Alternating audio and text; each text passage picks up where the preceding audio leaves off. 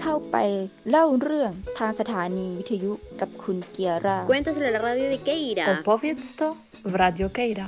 Ven a decírselo a la radio de Keira. Kom, erzähl es in Keras podcast. Vai a dirlo alla radio di Keira. Minä ja sano se Keiron قول radiossa. اللي عندك على راديو كيرا Say it on Kira's podcast. Bonjour Naïma et Yahi. Alors on dit Yahi ou Yahi ou... Pour de vrai c'est quoi Naïma, Huber, Yahi. Uber, putain je vais peut-être... Yahi. Tu peux enlever le Uber. Ok, On dit Naïma, Yahi. ok. Bonjour Naïma Yahi et bienvenue chez vous. Votre CV dit de vous que vous êtes chercheuse, historienne et responsable associative. Pour vous avoir croisé deux fois lors d'événements, j'ai bien vu que vous étiez beaucoup plus que cela. Votre Wikipédia ne dit rien de vos talents de stand-upeuse ni de maîtresse de cérémonie. Mais avant de parler de cela, discutons, si vous le voulez bien, de la partie historienne. Alors, comment Naïma Yahi devient historienne? Alors, je deviens historienne euh, déjà par, accident, euh, par accident de la vie, puisque je me projetais pas en tout cas dans cette fonction euh, à l'âge adulte. Je pense que je deviens historienne en partie pour apporter des réponses à des questions que je me pose. Euh, je me pose certaines questions, notamment par rapport à mon histoire personnelle, parce que j'appartiens à une génération euh, qu'on a appelée la génération beurre. Euh, ce sont nous, les enfants de l'immigration après l'indépendance. Nous sommes nés entre les années 60 et les années 80. Moi, je suis née en 77 dans le nord de la France. Et j'ai très vite su et compris qu'il y avait un petit problème en France avec les gens comme nous. Et les gens comme nous, c'est quoi? C'est des Arabes, des Arabo-berbères, des Algériens, des pauvres, des immigrés. Et euh, il y avait beaucoup de points d'interrogation, et, y compris euh, en grandissant. Et donc, euh, par la force des choses, n'étant jamais aussi bien servi que par soi-même, j'ai fini par enfourcher le tigre et faire des études d'histoire. Et avant cela, vous faisiez des études d'autre chose? Non, j'ai toujours fait euh, des études d'histoire parce que j'étais assez passionnée. Je me destinais plutôt euh, à la science politique et au concours. Pour des raisons euh, de santé, j'ai pas, j'ai pas pu trop persévérer dans cette voie-là et, l'université m'a tendu les bras et je me suis prise au jeu. Et chemin faisant, j'ai vu que j'avais quelques questions qui restaient sans réponse et, donc j'ai fait ce choix, pas toujours évident, de poursuivre de longues études euh, au, au gré des sacrifices et, et je crois que c'était mon destin. Alors si on commence par les études, vous avez fait votre lycée euh, à Tourcoing, il me semble? Alors j'ai fait mon lycée à Tourcoing dans le Nord, dans le grand lycée de région euh, Gambetta, qui est un lycée qui est très connu euh, dans, dans ce coin-là, l'île Roubaix-Tourcoing. Moi j'habitais depuis quelques années dans une ville à côté qui s'appelle Ronc et qui n'avait pas de lycée. Mais j'ai fait toute ma scolarité à Tourcoing, je suis née à Tourcoing, j'ai grandi euh, dans des quartiers immigrés à Tourcoing. Et même s'il y a quelques années, on était dans une ville un peu plus bourgeoise, un peu plus cossue à côté, euh, mes parents, bizarrement, euh, nous ont maintenus scolarisés dans cette ville avec nos, frères d'infortune, ces autres enfants d'immigrés. Et dans ce lycée-là, c'était un peu plus mixte socialement, un peu plus huppé. Et j'y ai fait euh, quelques années de, mon lycée. Ensuite, pour des raisons de santé, j'ai pas fait de terminale. J'ai passé un bac euh, par correspondance que j'ai obtenu dès la première année. Et me voici partie pour l'université. Un bac quoi? J'ai fait un bac économique et social. C'était le premier du genre. C'était euh, la fin du bac B et le début du bac ES. Et avec une spécialité en économie. Alors, je sais que maintenant le bac, c'est tout à fait autre chose. Mais à l'époque, c'était euh, encore avec des coefficients assez élevés. Assez... Voilà, il fallait, il fallait avoir le niveau, en tout cas dans certaines matières. Et donc, moi, je me suis illustrée particulièrement euh, dans les matières euh, en sciences humaines et, économiques. Et donc, j'ai eu ce baccalauréat sans, sans avoir la possibilité d'être scolarisée en terminale pour des raisons de santé. Et, et, du coup, j'ai, pris la route de l'université euh, dans ces conditions-là. Vous êtes allé où à l'université? Alors, j'ai été à la fin des années, on est en 95, il me semble, j'entre à l'université de Lille 3 en histoire, en fac d'histoire, en me disant que peut-être je me consacrerai à des études de journalisme ou à des concours administratifs. Donc, c'est la voie classique pour euh, répondre à ce genre de, de carrière et avec en tête ces fameuses paroles de conseillers d'orientation qui ont hanté nos enfances et qui me disaient qu'il ne fallait surtout pas que je fasse des études longues malgré que j'étais la meilleure élève de mon établissement parce qu'avec des parents comme les miens, euh, je ne pouvais pas me le permettre. Ça sous-entendait qu'ils étaient très pauvres et surtout qu'ils n'étaient pas lettrés en français et que je serais forcément rattrapée par ma condition et qu'il ne fallait pas me leurrer de mes bons résultats scolaires. Donc vous voyez, en, guise de, d'encouragement, c'est un coup de pied de l'âne pour euh, ne pas faire de longues études, même si je comprends la mise en garde, puisque effectivement, faire des études, il faut avoir un peu de moyens, ce que nous n'avions pas pour certains d'entre nous, et j'en faisais partie. Mais la folie s'est euh, emparée de moi et j'ai malgré tout poursuivi euh, sur de longues années. C'était une vexation à ce moment-là ou pas? Ah oui, une- ah, il a eu l'effet inverse de l'effet escompté.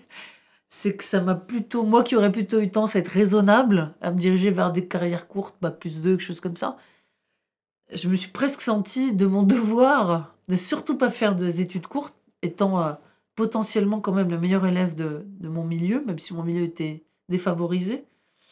Euh, Je me disais, mais pour qui il se prend celui-là pour me dire de surtout pas faire des études Et en filigrane, je sentais une forme de mépris de classe, mais aussi un mépris ethnique. C'est-à-dire pour lui, une fille d'arabe ne pouvait pas faire des études. Et surtout si cet arabe était ouvrier. Et donc cette double injonction m'a fortement incité à, à me mettre en colère et à dire que moi aussi je pouvais faire des études longues, surtout si j'en avais les moyens intellectuels. Et c'était ça qui devait sanctionner l'arrêt ou la poursuite de mes études. Et donc c'est ça a été euh, un traumatisme de génération parce que j'ai beaucoup de copains qui ont eu ce discours-là. On leur a servi, on leur, on- malgré leurs résultats scolaires, on les a entravés, on leur a expliqué qu'il fallait aller vers. À l'époque, on appelait ça des voies de garage. Il fallait faire secrétariat, euh, commerce. Alors la mode, c'était le BTS Action commerciale. Et ça, c'est la voie de garage euh, qui était le CAP mécanique euh, ou carrière sanitaire et sociale pour les plus âgés de notre génération. Nous, c'était le BTS, c'était euh, déjà un peu mieux, c'est bac plus 2. Mais il fallait pas chercher à aller au-delà. On vous disait pas, mais il fait une école d'ingénieur. Moi, par exemple, quand j'ai passé le bac, je ne savais même pas que ça existait, cagne et hypocagne. J'en avais jamais entendu parler. Et j'ai- croisé des élèves qui étaient, entre guillemets, qui avaient des résultats moins bons que les miens, qui y sont allés et qui m'ont dit en toute détente, je vais faire une prépa lettres. Et je lui dis, qu'est-ce que c'est?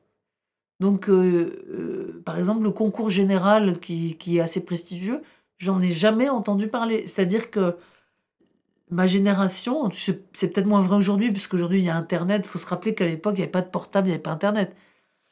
Euh, on tapait à la machine à écrire. hein. Je, je fais partie de cette génération-là qui n'a pas connu l'ordinateur au lycée.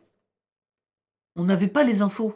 C'est-à-dire que on avait beau être des, des bosseurs, des très bons élèves, comme beaucoup d'enfants d'ouvriers euh, ou de chômeurs, hein, puisque à l'époque c'était plutôt ça. C'est-à-dire que la désindustrialisation était telle qu'on était nombreux à être euh, avec des parents qui avaient perdu leur emploi. On était une très très grande précarité.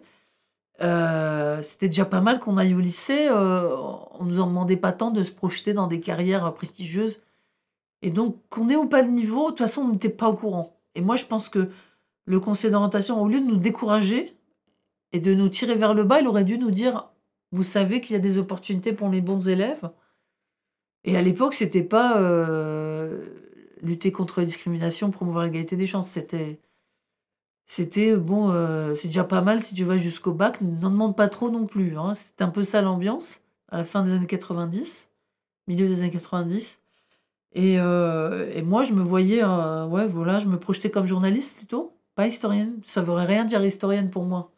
Quand on vient d'un milieu pauvre, on se dit pas, je vais devenir une grande intellectuelle, on va faire historienne ou écrivain ou je ne sais quoi. Il fallait que ce soit concret, pragmatique, et il me semblait que j'avais peut-être une chance dans le journalisme. Et, et d'ailleurs, c'est bizarre parce que dans ces années-là, c'est les premiers papiers en tant que correspondante de presse de la fameuse PQR, la presse quotidienne régionale. On m'a embauché en 95, je crois, pour faire des petites piges pour la Voix du Nord, parce que moi, je voulais être journaliste. Et je ne jouerai pas au devinette avec vous, mais ce qui a fait qu'on m'a embauché, moi, la petite arabe, c'est comme ça qu'on parlait de nous à l'époque, c'est qu'il y a eu des attentats islamistes, on disait à l'époque. On est en 95, c'est la guerre civile en Algérie. Il y a un certain nombre d'attentats, notamment à Paris, euh, dans le RER, euh, la prise d'otage de l'avion Air France. Il y a beaucoup de choses comme ça qui se passent, donc on a peur de, de l'importation de la guerre civile algérienne ici, en France. Et dans le quartier de l'Alma à Roubaix, euh, il y avait des foyers comme ça de terroristes, euh, dont certains ont fait l'objet d'un assaut du GIGN et ensuite qui ont fui en Belgique. Ils, ont, ils avaient comme projet de faire euh, sauter des, butanes de gaz dans le marché d'Oisem à Lille. Et donc, ça avait défrayé la chronique, ils avaient, ils avaient poursuivis, arrêtés, etc. Et ça a convaincu le rédacteur en chef que la petite arabe qui parle arabe, serait peut-être pas mal de l'avoir dans les pattes pour l'envoyer chez les barbus, faire de l'embedded, quoi. Moi, je suis juste correspondante. Je suis censée faire des petits papiers de 10 lignes sur le spectacle de fin d'année au collège du coin ou d'aller voir un concert dans une cave de jazz, mais je suis pas censée aller voir des barbus euh, mener une investigation digne du New York Times. Et je me retrouve là-dedans, quoi. Et heureusement, euh, j'ai vu venir le truc et j'ai dit, bon, euh, alors on veut pas de moi, mais, mais à partir du moment où on a vu que j'avais des skills qui étaient de connaître euh, euh, la communauté maghrébine, de parler la langue, de d'avoir des repères, peut-être je, je deviendrai une espèce de fixeur pour les journalistes de, de, de ce journal. Autant vous dire que je l'ai jamais fait, j'ai jamais accepté de le faire et je m'en sentais déjà pas capable. Et euh, mais j'ai tout de suite vu qu'il y avait un filtre, la manière de me percevoir professionnellement. Je n'étais pas une apprentie journaliste ou lambda, j'étais déjà une arabe. Et tout était comme ça dans le Nord à l'époque, c'est-à-dire euh, dès que je voulais euh, occuper un emploi pour euh, payer mes études, il y avait toujours le filtre de l'arabe. J'ai une anecdote, on a dans ces années-là, en 96, 96, je suis à l'université dans les premières années de fac d'histoire. Je postule à un job d'été. euh, c'était le Nord, c'est un, pays euh, qui est traversé par ce qu'on appelle les vendeurs à, par correspondance. Vous savez, la Redoute, la Trois Suisse, tout ça. Donc c'est la capitale de ça. C'est aussi les supermarchés, machin. Mais là-bas, quand on est fi- fille et fils d'immigrés, euh, ce qui paraît bizarre en, en 2022, mais à, la fin des années 90, euh, il n'y avait pas de noirs et d'arabes au guichet des banques. Ça n'existait pas. C'est- impossible. Même les caissières de supermarché, elles n'étaient pas issues des minorités ethniques. Vous ne trouviez pas une maman indienne ou, ou euh, sais pas, subsaharienne euh, qui aurait fait quelques études, qui serait en capacité de tenir une caisse? Aujourd'hui, euh, surtout en Ile-de-France, on trouve ça normal. Limite, euh, c'est le contraire qui serait pas normal. C'est-à-dire que c'est des emplois euh, peu qualifiés. On s'attend à ce que ce soit des personnes d'origine étrangère qui les tiennent. Mais à l'époque, même, même caissière chez Auchan, c'était un privilège que nous n'avions pas. On ne pouvait pas accéder à ça. Moi, je postule dans une banque euh, qui fait du crédit à la consommation, sans citer la marque. Et euh, c'était un job de, en agence comme ça. J'arrive dans le bureau du conseil régional euh, de cette banque qui me dit Vous êtes notre meilleure candidate. Et là, j'ouvre les guillemets, mais il va falloir accepter de changer de nom. Je dis Ça veut dire quoi? On me dit texto, je ne sais pas ce que ça veut dire, mais c'est raciste. On me dit euh, votre nom est à consonance musulmane. Donc le, mot, le concept de consonance musulmane, euh, je ne connaissais pas. Donc euh, j'avais un nom à consonance musulmane. Mais grand Dieu, pas mon physique. Et donc on était prête à m'embaucher en agence si j'acceptais qu'on travestisse mon nom. Parce qu'on va dire ça n'existe pas, c'est de la fiction. Mais en fait, moi je l'ai vécu. Autant vous dire que j'ai pas compris. J'ai dit non, je vais pas changer de nom. Et on m'a dit, vous comprenez, notre clientèle n'est pas prête. Elle n'est pas prête à ce qu'une jeune femme arabe les serve dans une banque. Et donc, elle n'est pas prête. Euh, nous, on voudrait vous prendre, mais il faudra accepter de changer de nom. Donc, ils m'ont fait déplacer à un entretien ultime pour un job. Et mon intérêt économique aurait été de dire oui, oui, appelez-moi Émilie, Magali, ce que vous voulez, c'est pas grave. C'est un job d'été, j'en ai besoin pour payer mes études, appelez-moi comme vous voulez. Mon sang n'a fait qu'un tour. J'ai tourné les talons et je suis partie. Et c'était. euh, J'étais vraiment meurtrie. Et. euh, et, euh, et j'aimerais simplement dire que ça, je pense pas que ça a disparu, mais euh, les cartes ont été rebattues. Il y a, euh, voilà, il certaines avancées depuis, euh, depuis l'époque, depuis une grosse vingtaine d'années maintenant. Et moi, ça m'a vraiment marqué. Et je me suis dit, dans cette région-là, le Nord-Pas-de-Calais, à l'époque, ça s'appelait Nord-Pas-de-Calais, je ne pourrais pas travailler. Je serais toujours une arabe. À l'époque, il y avait beaucoup de chômage dans cette région. On réservait, c'était vraiment la préférence nationale de l'extrême droite avant l'heure on réservait les emplois aux, aux non, non immigrés, en tout cas dans l'imaginaire. Parce qu'autant vous dire que tous mes amis étaient d'ascendance belge ou flamande. Il y avait que des Vendaines et des Vendaines. euh, tout le monde était issu de l'immigration, sauf que c'était l'immigration européenne et nous, euh, post-coloniale. Donc, on nous donnait pas de travail. Donc, moi, je me suis dit, j'ai pas de solution, faut que je quitte cette région. Mes études et, la vie personnelle m'amènent à, quitter l'île euh, après. euh, euh, on appelait ça une licence à l'époque, euh, la troisième année. Donc, c'est toujours une licence aujourd'hui, maintenant, je crois d'histoire euh, et je pars faire une maîtrise à Grenoble parce qu'ils ont une spécialité d'histoire culturelle. Et moi, j'avais envie de travailler sur ces questions. Et donc, j'ai travaillé en maîtrise et en DEA. C'est un master 2 aujourd'hui, master 1, master 2, pour placer les choses. Je le fais à Grenoble à l'époque. euh, on est au tournant des années 2000, 99-2000. Et donc, je passe euh, ces deux années étudiantes là-bas et, sans trop savoir ce que je vais faire dans la vie. Euh, j'ai pas eu la possibilité de, faire une école de journalisme. Je me dis, qu'est-ce que je vais faire? Je commence à travailler pour gagner ma vie parce que ça devient difficile euh, à de vivre sans le sou à cet âge-là. quoi. Après cinq ans d'études à l'université, c'est on se dit, ça suffit. quoi. Je veux dire, on peut pas vivre d'un précarité indéfiniment. Et surtout que Grenoble, c'est une région riche. Enfin, riche plus huppé que le Nord-Pas-de-Calais, donc euh, la vie est chère. Et euh, voilà, on vit avec des étudiants qui vont au ski le vendredi soir, euh, qui viennent en cours avec leurs planches. Vous, vous êtes pauvre, vous habitez dans un petit, une petite chambre étudiante avec des fenêtres en bois où il fait très froid l'hiver, n'est-ce pas? Et on se dit, bon, ça suffit la précarité, mais je suis tentée de faire un doctorat. Donc je sais pas trop. À l'époque, je dis à, à, mon directeur, euh, je fais une maîtrise euh, et un DEA, une maîtrise sur le journal Libération et l'Algérie. Donc c'est assez intéressant de voir comment le journal Libération accompagne le mouvement Beurre dans les années 80, comment il survit grâce à l'élection de François Mitterrand et comment il parle de l'Algérie et des Algériens, y compris dans la diaspora à l'époque. Ça ça me fait découvrir la marche pour l'égalité contre le racisme. J'en ai jamais entendu parler. Si je ne m'étais pas intéressée au journal Libération dans ces années-là, je n'ai jamais entendu parler de la marche. Et donc j'ai 20 ans et je découvre la marche pour l'égalité, donc ça me bouleverse. Je me rends compte qu'il y a toute une movida autour de la marche. Avec, euh, bon, je connaissais Smaïn, mais je faisais pas le lien avec des mouvements sociopolitiques. euh, je, voilà, je connaissais quelques beurs des années 80 qui avaient eu un peu de succès, sans le corréler à des mouvements sociaux. Et là, je comprends qu'il y a un gros mouvement social qui porte cette émergence artistique. Les livres de Mehdi Charef, euh, le groupe de Rachida Carte de Séjour. Enfin, je me rends compte qu'il y a une espèce de nébuleuse culturelle qui naissent de mouvements citoyens. Là, ça me passionne. Je fais un DEA sur les échanges culturels entre l'Europe du Sud et le Maghreb, donc sur cette ère culturelle de la Méditerranée, la Mare Nostrum, Fernand Braudel, tout ça, parce que c'était un peu l'axe du, du DEA de l'époque euh, que je faisais. Avant, on rentrait en Master 2, je crois que c'est encore le cas aujourd'hui, sur dossier. Avoir un bon dossier, euh, ils prenaient pas tout le monde. Et puis moi, c'était conditionné par une bourse. Si on m'avait pas donné de bourse, j'arrêtais là mes études. Donc j'ai été sélectionnée in extremis, mais vraiment à une place près. Et j'ai eu euh, une bourse aussi euh, in extremis, ça a rebattu les cartes. J'ai fait ce DEA. Et à la fin de ce DEA, je dis à mon professeur, qui était un éminent spécialiste de l'Italie, euh, l'immigration italienne, pardon, il me dit Ah,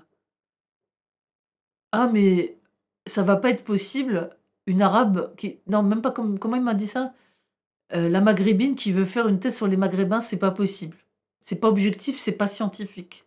Ça, c'est la grande, la grande blague euh, qu'on vous sert euh, quand vous êtes chercheur, la, la- théorie fumeuse de l'objectivité du chercheur. Là, je me mets en colère, je dis, mais je ne comprends pas. On a maints exemples de, de- chercheurs qui font de l'égo-histoire, presque une, une histoire de leur famille, ou, ou qui sont eux-mêmes militants du Parti communiste français, qui font une thèse sur l'histoire du Parti communiste. Ou... Je dis, moi, mes parents sont pas artistes, je vous dis que je faire une thèse sur les artistes. Je pense que la distance, elle existe. euh, Je ne partage avec eux que des origines, et ça s'arrête là. On est vraiment dans... J'ai une forme d'objectivité qui est possible. Voilà.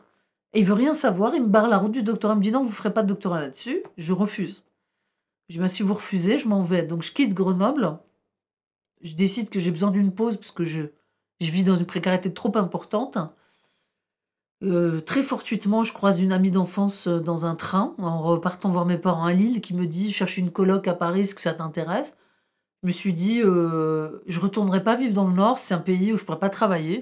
Vous voyez, je dis pays, parce que pour moi, c'était vraiment un pays. C'est, j'ai une identité ch'ti qui est très très forte, c'est chez moi là-bas. Mais je me sentais aussi rejetée par mon propre pays, là où j'ai grandi. Et c'est cette, cette, cette espèce de racisme euh, presque atavique que, que j'ai ressenti depuis l'enfance. Je, dis, mais maintenant que je cherche du travail, je peux pas travailler là-bas. J'y retourne quand même quelques mois pour me re- refaire une santé financière. Donc, euh, et là, je travaille dans, un, dans une, euh, société euh, qui vend du crédit à la consommation, qui est très connue dans le Nord, qui s'appelle Cofidis. Quelques mois simplement. Il n'y avait pas 36 trucs pour travailler dans le Nord, donc je travaille là-dedans. Et je vis, et je vous jure que c'est vrai, je vis le 11 septembre 2001 avec mon casque de vendeuse de crédit en ligne avec des clients. Et Cofidis, si vous connaissez la pub euh, Cofidis, tout ça, machin, nous, en fait, on a une télé dans le bureau, euh, dans les open space. C'était le début des open space à l'époque. J'ai l'impression d'être Cro-Magnon, mais bon, c'est pas grave. Je raconte des trucs. On a donc une télé comme ça à tube cathodique, on est en 2001. Et en fait, nous, le job de commercial, c'était quand la pub Cofidis, elle passait à la télé, on avait un raz-de-marée d'appels qu'il fallait absorber euh, pour vendre du crédit. Euh, Du pré-voiture, du crédit à la conso, des trucs comme ça. Et donc, euh, dès qu'il y avait le petit machin Cofidis, il fallait qu'on soit à fond et tout. Du, du coup, on a une télé et on voit le flash spécial et les images en direct.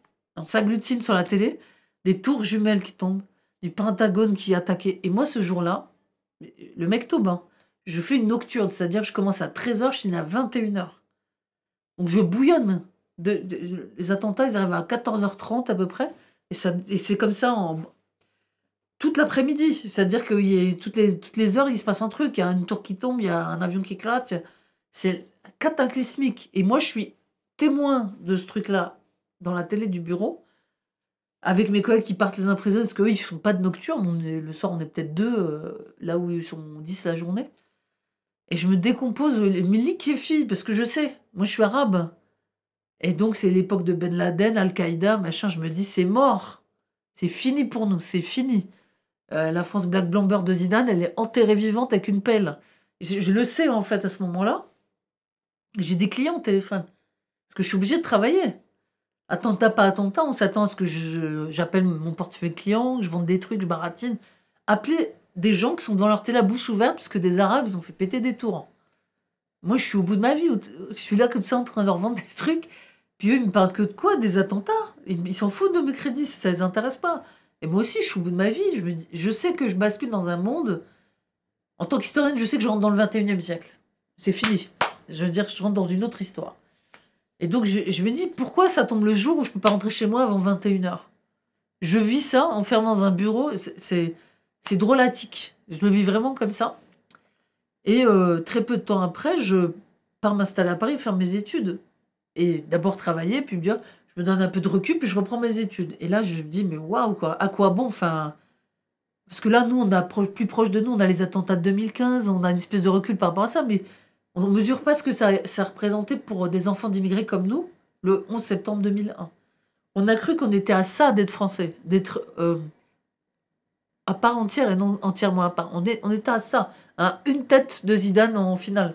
On disait qu'on était, c'est bon, c'était venait, euh, on dansait sur Yarayah de Rachida d'Ahmed Harashi, euh, on, on était roi du monde parce qu'on marquait des buts, vive la France, on sortait avec des drapeaux français. On était au taquet en fait. On y croyait, nous-mêmes on y croyait. Et quand on a vu le 11 septembre, on a compris. Parce que là, on s'est mangé le boomerang. Déjà, on l'avait senti en 91 avec la guerre du Golfe, quand on nous regardait de travers en mode vous êtes pour ou contre Saddam? Moi, j'étais au collège. Mais c'était encore. Ah, c'était pas clair qu'on était vu comme français. Même nous, on n'osait pas trop dire. Puis nos parents nous disaient pas vous êtes des Français, euh, soyez fiers. euh, Ils nous disaient pas ça, nos parents. hein. Moi, mon père, c'était. euh, on n'est pas des harkés. Il mélangeait tout, mon père. hein. Il était encore en guerre d'Algérie dans sa tête. Après, il a changé de discours. Il a plus tenu ce discours-là, mais fin des années, enfin début des années 80, je reviens en arrière, mais début des années 80, mon père il voulait rentrer en Algérie. Nous, on était flippés parce qu'on connaissait pas l'Algérie. On vivait dans les cartons. Était vraiment flippés. Dans les années 90, on a acheté de l'huile et du sucre parce que Saddam Hussein il envahissait le Koweït. Et donc il y avait le monde arabe et l'Algérie qui soutenaient Saddam Hussein et la France qui rentrait en guerre avec l'OTAN contre Saddam Hussein. Et, moi j'étais petite, je disais pas ça, mais il y avait des éditos dans la presse d'intellectuels maghrébins qui exhortaient la cinquième colonne des maghrébins de France de surtout pas trahir la France et de soutenir Saddam Hussein parce que c'était un arabe. Donc là, l'embrouille, elle commençait déjà bien.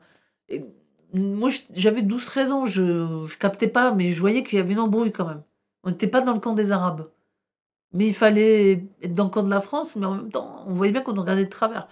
On le revit en, le 11 septembre 2001, quand en plus un des terroristes est un enfant d'immigration maghrébine. Et là, il commence à faire de la psychologie de bazar sur le champ des civilisations, euh, euh, que est-ce qu'on est l'éternelle cinquième colonne? Est-ce qu'un jour on, pourrait se dissoudre, s'intégrer? Est-ce qu'on n'est pas toujours l'ennemi intérieur, comme les Félagas de la guerre d'Algérie? C'est toujours ça en fait. Et donc moi là j'ai 20, euh, j'ai 20, je sais plus combien, euh, 2001, j'ai euh, 22, de, hein, 24 ans. J'ai 24 ans. Je vais m'installer à Paris. Je travaille dans une banque américaine pendant quelques années.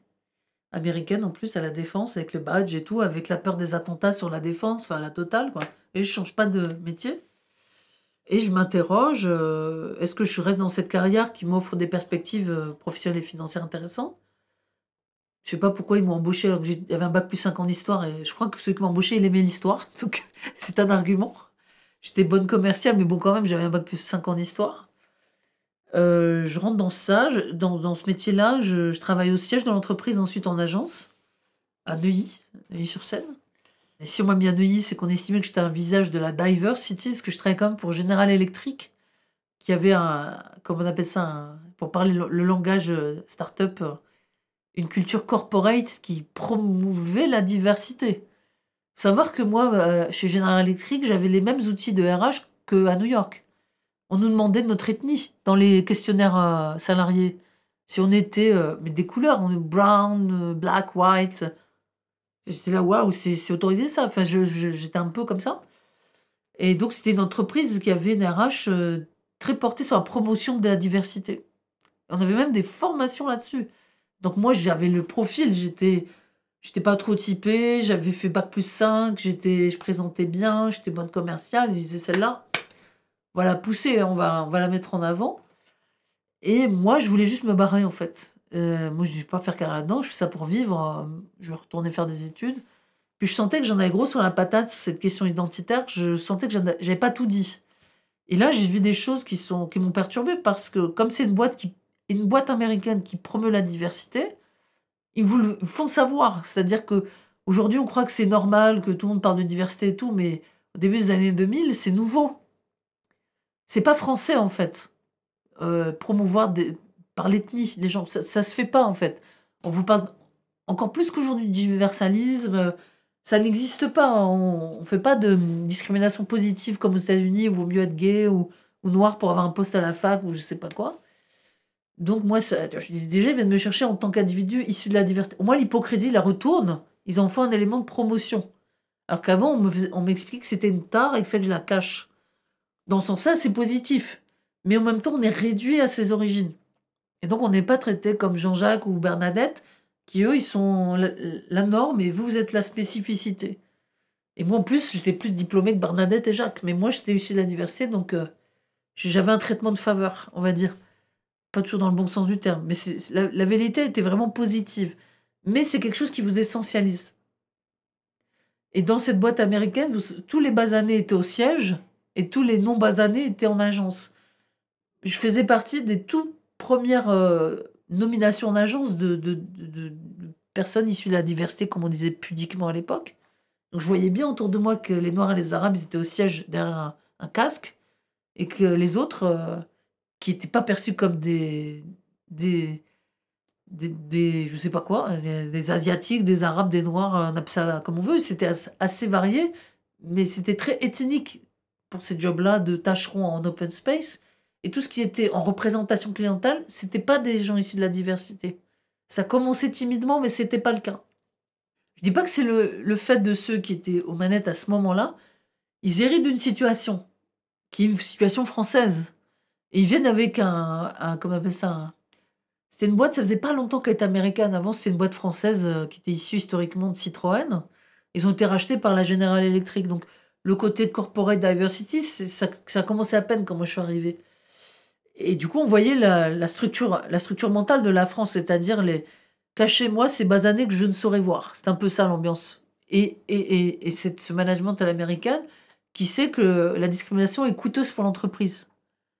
Et pour cette raison-là, promeut la diversité. Parce qu'elle sait que ça lui fait perdre de l'argent de, promouvoir seulement une catégorie de personnes parce qu'elle est majoritaire dans l'imaginaire, etc. Et donc, moi, je suis dans ce- cette ambiance-là et, et je sens que, que ça me va pas, en fait, d'être. euh, faire valoir de la diversité, de faire ma carrière là-dessus. Qu'en plus, ça m'intéresse pas de vendre des crédits immobiliers euh, et de faire de la défiscalisation à des gens qui ont euh, 20 appartements, qui viennent avec leur titre de propriété, puis il faudrait que je monte des usines à gaz pour qu'ils défiscalisent, quoi. Et moi, je trouve que ça colle pas avec mes convictions et que ça m'intéresse pas intellectuellement. Et qu'en plus, j'ai un truc, un parpaing coincé dans la poitrine, il faut que je, que je le sorte, quoi. Et je reste sur l'échec de, ce directeur de recherche qui me dit non, non, l'arabe qui parle des arabes, ça m'intéresse pas. Et je dis, c'est pas normal. Sinon, on parle pas de nous-mêmes, qui va parler de nous et qui va nous considérer?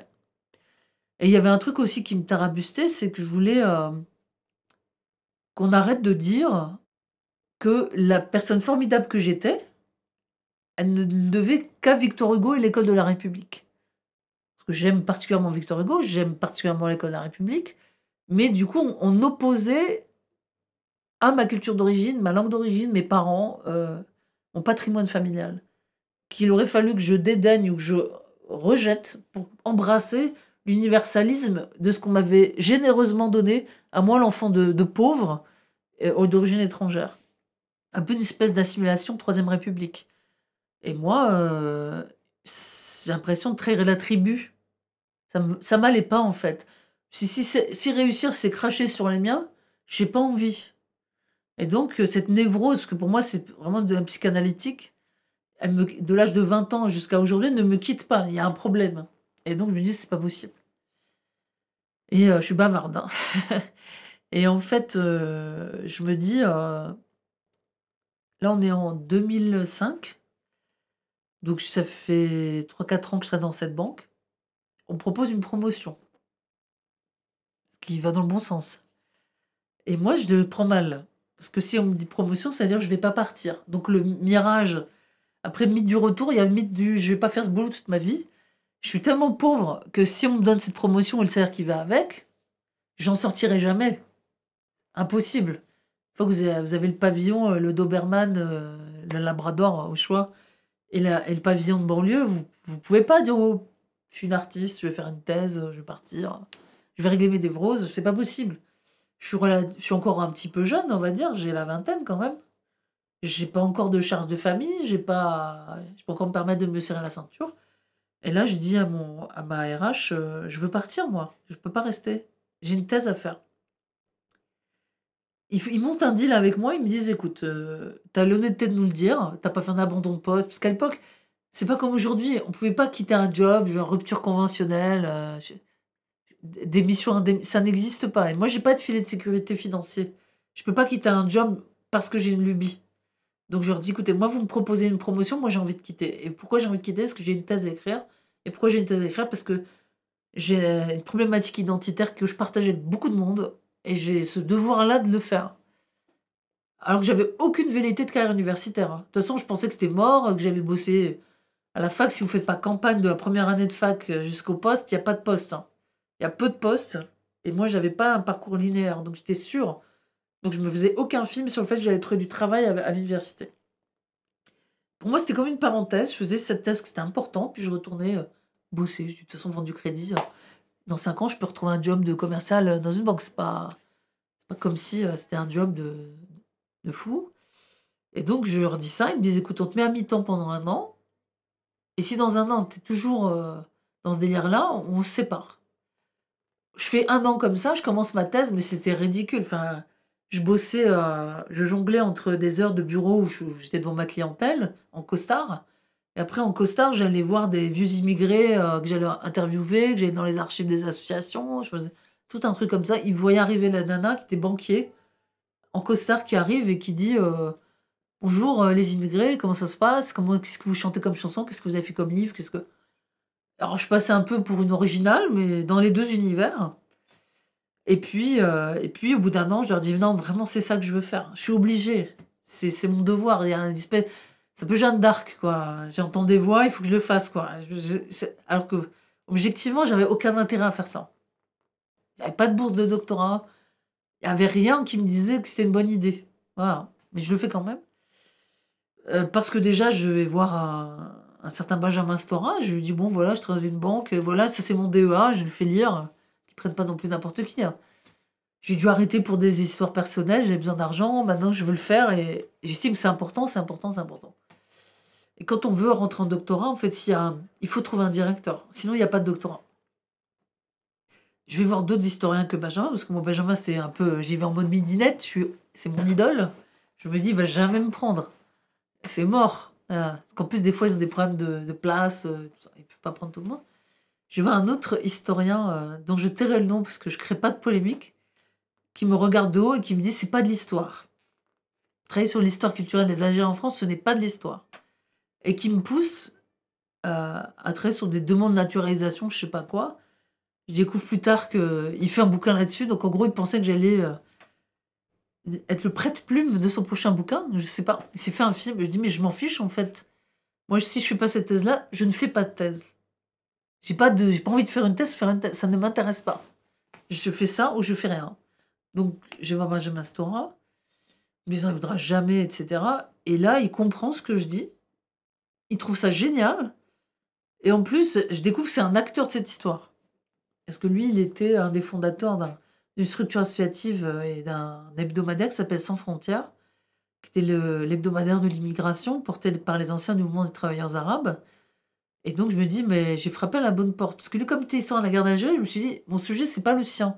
Donc, je n'osais pas trop le solliciter. Je me dis, Sauf qu'il avait fait une thèse sur l'immigration algérienne. Et ça, je ne connaissais pas cet aspect de sa carrière. Je connaissais que la guerre d'Algérie.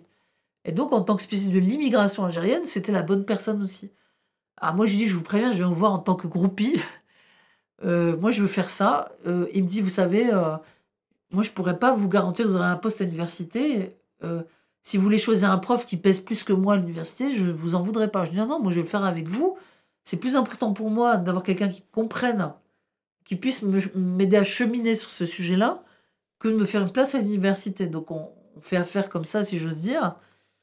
Et là, j'arrête vraiment ce boulot-là et, je me lance complètement dans le doctorat. Et le reste, c'est une autre histoire. Parce que je parle beaucoup. C'est très bien. Moi, je voulais juste revenir sur deux, trois points pour situer. Vos parents, ils étaient ouvriers, mais ils étaient ouvriers, euh, ils travaillaient où?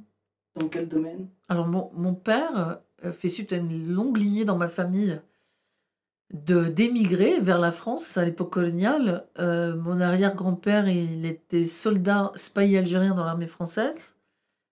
Son fils était euh, ouvrier dans le textile dans les années 30 dans le nord de la France. Mais ils sont tous rentrés en Algérie.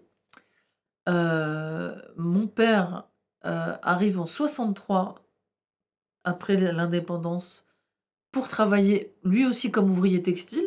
Il va rejoindre des cousins parce qu'on avait une famille qui était vraiment implantée dans le nord, dans ce, dans ce monde de- du textile.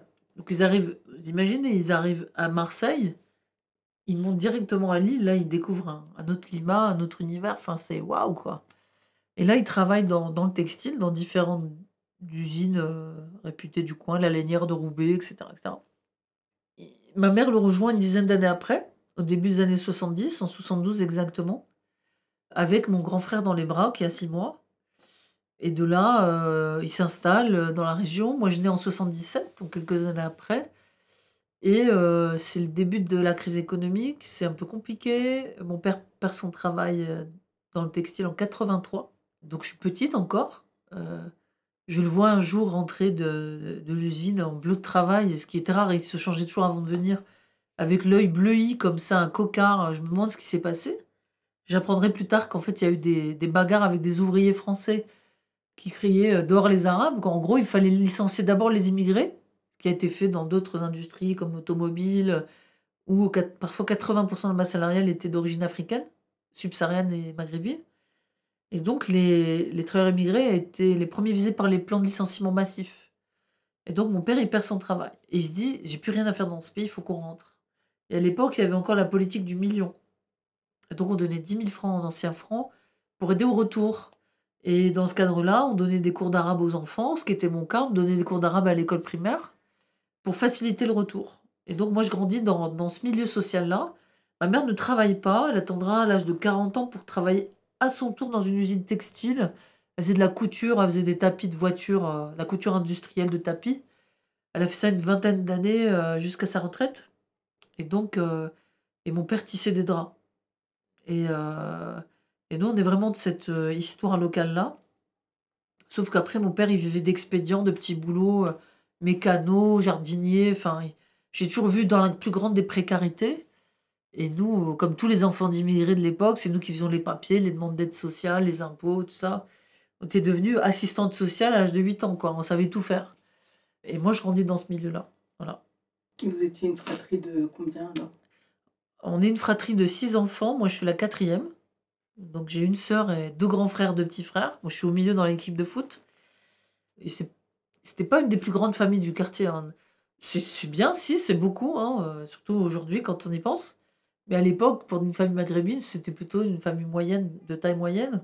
Nos copains, ils étaient parfois 10, 12 euh, ou plus. Nous, on était vraiment moins.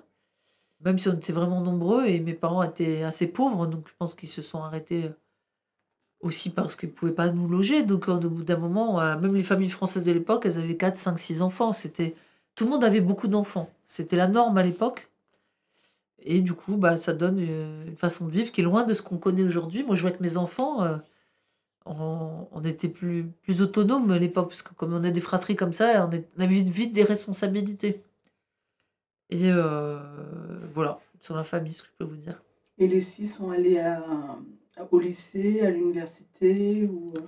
Euh, globalement, euh, ils ont fait euh, soit peu d'études, soit des études Bac plus 2. Euh, je suis la première à, à aller euh, au-delà du Bac plus 2.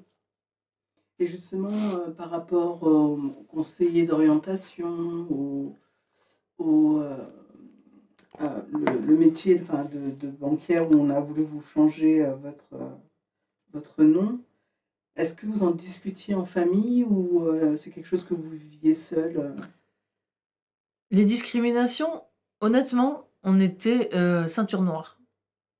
Moi, par exemple, contrairement à mes frères, on ne me contrôlait pas mes papiers parce que ma tête, on ne voyait pas une arabe. Et en plus, bon, voilà, j'avais une vie un peu de mormone, hein, donc moi, je marchais pas dans la rue à 2h du matin, je sortais pas en boîte de nuit. Mes frères, ils ont été beaucoup, beaucoup, beaucoup, euh, jusqu'à aujourd'hui, euh, surtout dans le Nord. hein. C'est très spécifique à la région. C'est peut-être vrai dans, dans le Var ou dans des endroits comme ça, mais dans le Nord, il y a vraiment une chasse à l'arabe. Il y a une vraie tension entre les- la police et les jeunes maghrébins. Euh, nous, nos frères, on avait peur qu'ils soient morts quand ils rentraient pas après une certaine heure. Parce qu'il y a des histoires d'embrouilles, de balles perdues, de contrôle qui se passe mal. De... Et nous, on avait peur qu'ils se retrouvent, euh, surtout quand ils étaient avec leur mobilette, on avait peur qu'ils voilà, qu'ils soient harcelés euh, et qu'ils meurent dans un contrôle au faciès. Moi, je l'ai vécu avec mes frères en voiture, un feu stop en panne. On a l'impression qu'il y a un attentat qui se prépare, il y a un camion entier de CRS qui descend, les mains sur le capot. Enfin, je l'ai vu. Et, et moi, j'avais pas ce genre de violence-là. Parce que j'avais pas l'apparence. euh, J'étais euh, pas une musulmane d'apparence, si on doit inventer des concepts. Et donc, euh, eux, ils étaient plus sujets que nous. Au racisme au quotidien, ils étaient plus sujets. Nous, c'est plus insidieux. Nous, c'était même sous couvert de bienveillance. Pour eux, on était la beurette qu'il fallait sauver. Mes frères, c'était l'arabe à abattre. Et c'est. J'envie pas leur, euh, leur posture de genre. Être un garçon arabe à cette époque, ça reste compliqué aujourd'hui, mais à l'époque, c'était hardcore. Surtout dans les quartiers où nous, on évoluait. Il y avait. euh, vous étiez soit pris par la délinquance, parce que ça vous rattrape, la rue vous rattrape, soit euh, quand vous y résistez, vous avez l'institution qui vous voit comme un délinquant, même si vous ne l'êtes pas. Et donc, quoi qu'il quoi qu'il arrive, euh, c'était peu enviable d'être un garçon arabe à l'époque. Et donc, on savait, avec ma sœur, on savait ça. Nous, on était un peu plus préservés. Nous, c'est plus insidieux. C'est dans des remarques, dans des difficultés, que je vais connaître plus tard, quand je vais chercher à louer un appartement ou que je vais chercher du travail. Mais tant que j'étais dans la sphère de l'intimité familiale, je ne le vivais pas aussi frontalement que mes frères, qui, dans la rue, dans, l'institution, dans le rapport à la société française, était vu comme euh, un problème. Et, euh, et ça marque quand même. Vous aviez des échanges autour de ça ou pas du tout? Non, il y avait une forme de fatalité. En fait, euh, c'est, c'est entre guillemets toi-même, tu sais. Il voulait qu'il me dise quoi, mon frère? Il mettait une chemise, il se mettait beau, il mettait du parfum pour aller en boîte. Et après, je le vois en bas dans le quartier, il fait rien parce qu'il n'est pas rentré dans la boîte. Mais il venait pas me pleurer sur le pas en disant Tu sais quoi, on m'a refoulé à la boîte de nuit. Mais je le savais. Le gars, il se met beau pour aller draguer les filles, il revient, il n'est pas rentré dans la boîte, je le sais. Euh, je le sais que que euh, y a un truc qui va être volé, on va l'accuser lui parce qu'il est là. Alors, il a rien fait, mais c'est lui, c'est un garçon, c'est un arabe, c'est un voleur. Et cette violence-là que qu'ont pu connaître mes frères dans l'espace public, ils n'avaient pas besoin de me le raconter, j'en étais le témoin.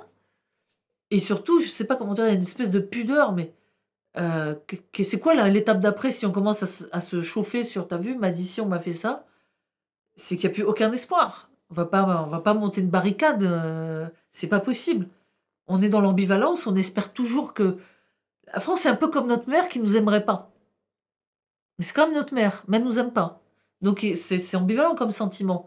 Eh ben, mes frères, c'est un peu ça. C'est-à-dire que déjà, dans nos familles, on est des taiseux. Il n'y a pas de genre, on, ouvre nos sentiments, on se raconte des trucs. C'est pas dans notre culture. Et donc, on, a nos yeux pour pleurer, mais, mais on peut que le regretter. On n'est pas dupe. Et, euh, et moi, je sais juste que ma seule porte de sortie, c'est, comme dirait ma mère, l'école. J'ai que ça, en fait. J'ai pas d'autre solution.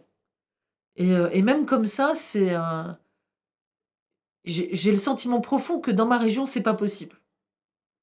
Parce que c'est une région qui est tellement pauvre, tellement traversée par des problèmes sociaux euh, graves, le mal logement, l'alcoolisme, la pauvreté, le chômage endémique. Il n'y a aucune perspective. Donc le, bouc émissaire sera toujours l'immigré. Et dans une région qui est traversée par autant de misère, on ne peut pas nous, nous faire la place. Ça ne justifie pas, ça n'excuse pas, mais techniquement, ça s'explique. Donc la solution, c'est de partir. Eh ben, moi, je suis, en tout cas, moi, je suis partie. Alors, J'avais une question justement par rapport à ça. Puisque votre père est arrivé en 1963 après euh, l'indépendance et que vous êtes une famille de taiseux, est-ce qu'il a échangé avec ses enfants autour de cette période-là, de l'Algérie euh, française, de l'indépendance? Vous savez, euh, s'installer dans le pays de l'ancien colonisateur, c'est une défaite. C'est une défaite. Alors c'est la mâchoire serrée qu'on s'y installe et qu'on s'y fait humilier. Parce que mon père, c'est l'humiliation. C'est euh, 12 ans de CDD dans une usine, de CDD, qu'on casse à l'été et qu'on réactive au mois de septembre. Vous imaginez la carrière qu'il a eue, mon père? Euh, C'est extraordinaire. Moi, la guerre d'Algérie, j'en entends parler à l'école. Pas parce qu'on m'a fait un cours sur la guerre d'Algérie, mais parce qu'à la maternelle ou au CP, j'ai plus trop le souvenir. On me dit si la France et l'Algérie sont en guerre, tu prends parti pour qui?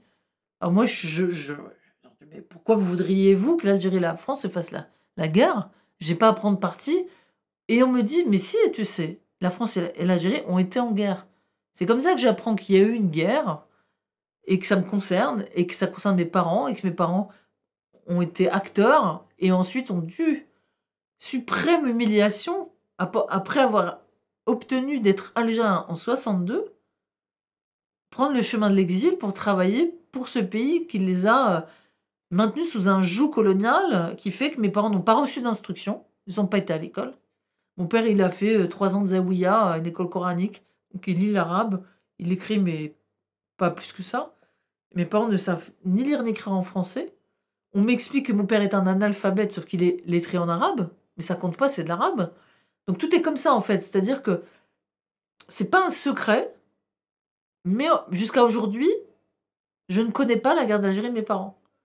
J'ai des flashs comme ça, des- mais euh, j'en sais pas plus en fait. Et euh, tout, ce que j'en reçois, c'est des fêtes de l'amicale des Algériens en Europe, où on va euh, sous, le, sous, le, haut patronage du président Chadli, ou plus tard, avant lui, Boumediane, mais je m'en souviens pas, j'étais un peu petite, et, plus tard, euh, tous ceux qui vont lui succéder. C'est mon contact avec l'Algérie, c'est cet espace diasporique de l'amicale, où il y a des kermesses, des, des pièces de théâtre, des discours officiels que je comprends pas.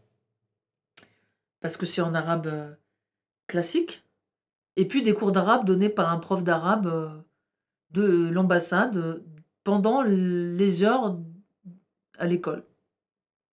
Ça aussi, c'est un autre sujet qui est intéressant parce que c'est- vraiment pointillé comme ça que l'Algérie s'invite dans ma vie. Par exemple, les cours d'arabe, un jour on dit euh, Naïma, Mehdi, Mahmoud, euh, Rachida, levez-vous. Nous on ne sait pas, on, on se lève, on voit qu'on est tous des arabes. Et on nous dit veuillez nous suivre. On nous met dans une classe, on dit voilà, c'est votre prof d'arabe, vous allez faire de l'arabe. On nous dit pas est-ce que tu as envie d'apprendre l'arabe? On a décidé que tu allais apprendre l'arabe. Non, on me met en cours d'arabe. Et, et comme on dit en arabe, khlas. On va faire de l'arabe, c'est comme ça. Ok. Après, il nous explique doctement que l'Algérie, c'est notre pays. Voici ses lois, qu'on va y retourner, que c'est Inch'Allah, et c'est comme ça, et c'est tout. Donc nous, on est flippés, on dit, mais on n'a rien demandé, nous. Et euh, les premières années euh, de ces cours-là, les profs sont sympas, ils font de la couture ou du dessin, des trucs genre rattrapables ou pas indispensables. Et vers la fin de ma scolarité élémentaire, euh, ils sont moins sympas. Ils se mettent à faire des cours d'histoire pendant que je suis en cours d'arabe.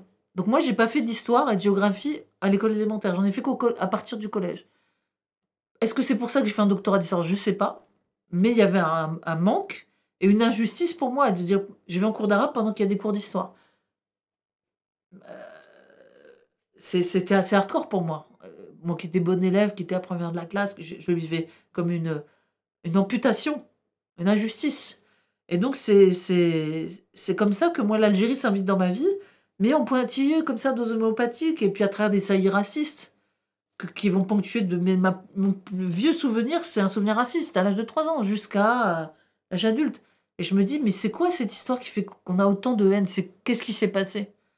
J'essaie de comprendre. Et euh, fil en aiguille, je vaguement un discours que. euh, je- J'arrive même pas le dire en français. C'est c'est un, un discours qui dit qu'en gros, on était euh, sous joug colonial et qu'il fallait que s'en dépêtrer, que l'indépendance était injuste et juste. Et que voilà, moi j'ai des moudjahids dans ma famille, des morts, euh, des gens qui ont, été, qui ont survécu, etc. Pourtant, tous anciens immigrés. C'est-à-dire que c'est marrant que ces anciens immigrés, voire soldats de l'armée française, ont choisi le camp de l'indépendance parce qu'ils ont été dans l'institution coloniale, qu'ils ont vu que même en tant que soldats, même en tant que je sais pas quoi, ils seraient toujours des indigènes. Et c'est cette déception de la promesse républicaine qu'ils ont vécue. Moi, j'ai, mes, mes deux arrière-grands-pères ont fait euh, la, Grande Guerre de 14-18. Euh, mon grand-père, l'un de mes deux grands-pères, a fait 39-45. Et il a même fait l'Indochine pour la France. Ils ont pourtant pris le parti de l'indépendance pendant la guerre. Parce que ces anciens combattants de l'armée française ont vu que même quand ils versent leur sang pour le drapeau, ils sont sous. C'est des sous-citoyens. C'est même pas des citoyens, c'est des indigènes. Et c'est ce hiatus entre la promesse républicaine et le sacrifice qui a fait que dans ma famille, ils ont eu l'opportunité d'être dans le camp de l'indépendance. Parce que euh, le, le, le camp de ceux qui, on va dire, vont rentrer dans les RK de l'armée française, c'est plus compliqué que ça. Ils n'ont pas tous choisi la France. Parfois, c'est les événements qu'ils ont précipités dans les bras de l'armée française. Il y a beaucoup d'anciens combattants. Moi, moi, je vous dis, j'ai une famille d'anciens combattants. C'est des gens qui ont des médailles commémoratives de la Grande Guerre, des médailles des troupes coloniales. J'ai même un arrière-grand-père qui a colonisé le Maroc, parce qu'avant, on utilisait des indigènes pour aller coloniser d'autres indigènes. Donc, je connais cette histoire et sa complexité. Mais je la connais parce que j'ai cherché à l'âge adulte à la connaître. J'en ai eu aucune transmission intrafamiliale. Et c'est ce trou, ces non-dits, et c'est presque ce trauma colonial qu'on a reçu dans, le cordon ombilical de notre mère, qui fait que ce trou béant identitaire, qui renvoie à des imaginaires euh, institutionnalisés, qui font que des gens de ma génération, euh, certains sont devenus dingos, euh, d'autres ont- sont morts de, de, de, de la drogue, d'autres ont fini sur le trottoir, d'autres ont fini à l'hôpital psychiatrique. C'est Sayad qui disait que nous étions les enfants illégitimes. Nous sommes les enfants illégitimes. J'aime bien aussi citer Katem qui parle de qui disait que le mot beurre est un mot détestable puisqu'il met en concurrence la France et l'Algérie. C'est cette concurrence qui fait nous des êtres euh, fracturés. Et moi, je suis vraiment un pur produit de cette génération, qui à la fois euh, aspire à être française, parce que j'ai pas de pays de rechange. Moi, je, je, je, suis algérienne par mes parents, mais factuellement, je suis pas algérienne comme mes cousins qui habitent en Algérie sont algériens. Je ne peux pas. J'ai pas leur expérience. Ce qui se passe dans ces civils algériens m'intéresse. mais elle est loin de moi. Et, euh, et donc, je, je suis une Algérienne de France ou je suis une Française d'origine algérienne. Mais il y a toujours le mot France dans l'affaire. Et qu'est-ce qu'on fait de ça? Et ben moi, c'est ça l'engagement de ma vie. Qu'est-ce qu'on fait de ça? Parce que au-delà de moi-même, euh, quand j'ai soutenu ma thèse en 2008, il y a un exercice qui s'appelle la, la defense, la, la présentation de sa thèse. C'est là où j'ai dit, c'est la première fois de ma vie que mes parents m'ont aidé à faire mes devoirs à l'école. Parce qu'ils avaient une forme d'expertise que n'avaient même pas mes profs d'université pour parler des artistes algériens de l'immigration. Alors ma mère ne lisait pas Kateb Yassine, elle n'en était pas capable. Euh, Kateb le regrettait d'ailleurs, il disait j'écris par-dessus la tête de mon peuple. Pour ça qu'il a fait du théâtre oral plus tard. Mes parents n'étaient pas en capacité d'apprécier euh, la peinture d'Issi Arrem, euh, le cinéma, euh, euh, parce qu'ils n'avaient pas cette culture de cinéma, mais le cinéma d'Asia Djebar ou de Mohamed Lakhdar ou je sais pas quoi. Mais la chanson populaire, c'était leur médium, qui racontait leur histoire, leur exil, leurs histoires d'amour contrariées par la Méditerranée, leur, leur douleur de ne pas voir leurs parents, la, la- la nostalgie de la terre natale.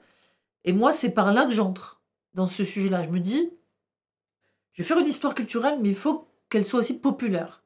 Parce qu'on est, on, est à côté de la plaque si on ne prend en charge que des médiums qui sont reçus soit par la, on va dire, la, la bonne société algérienne ou maghrébine, soit par le public euh, français francophone, euh, lettré ou instruit, et pas ces travailleurs, ces forçats de l'immigration.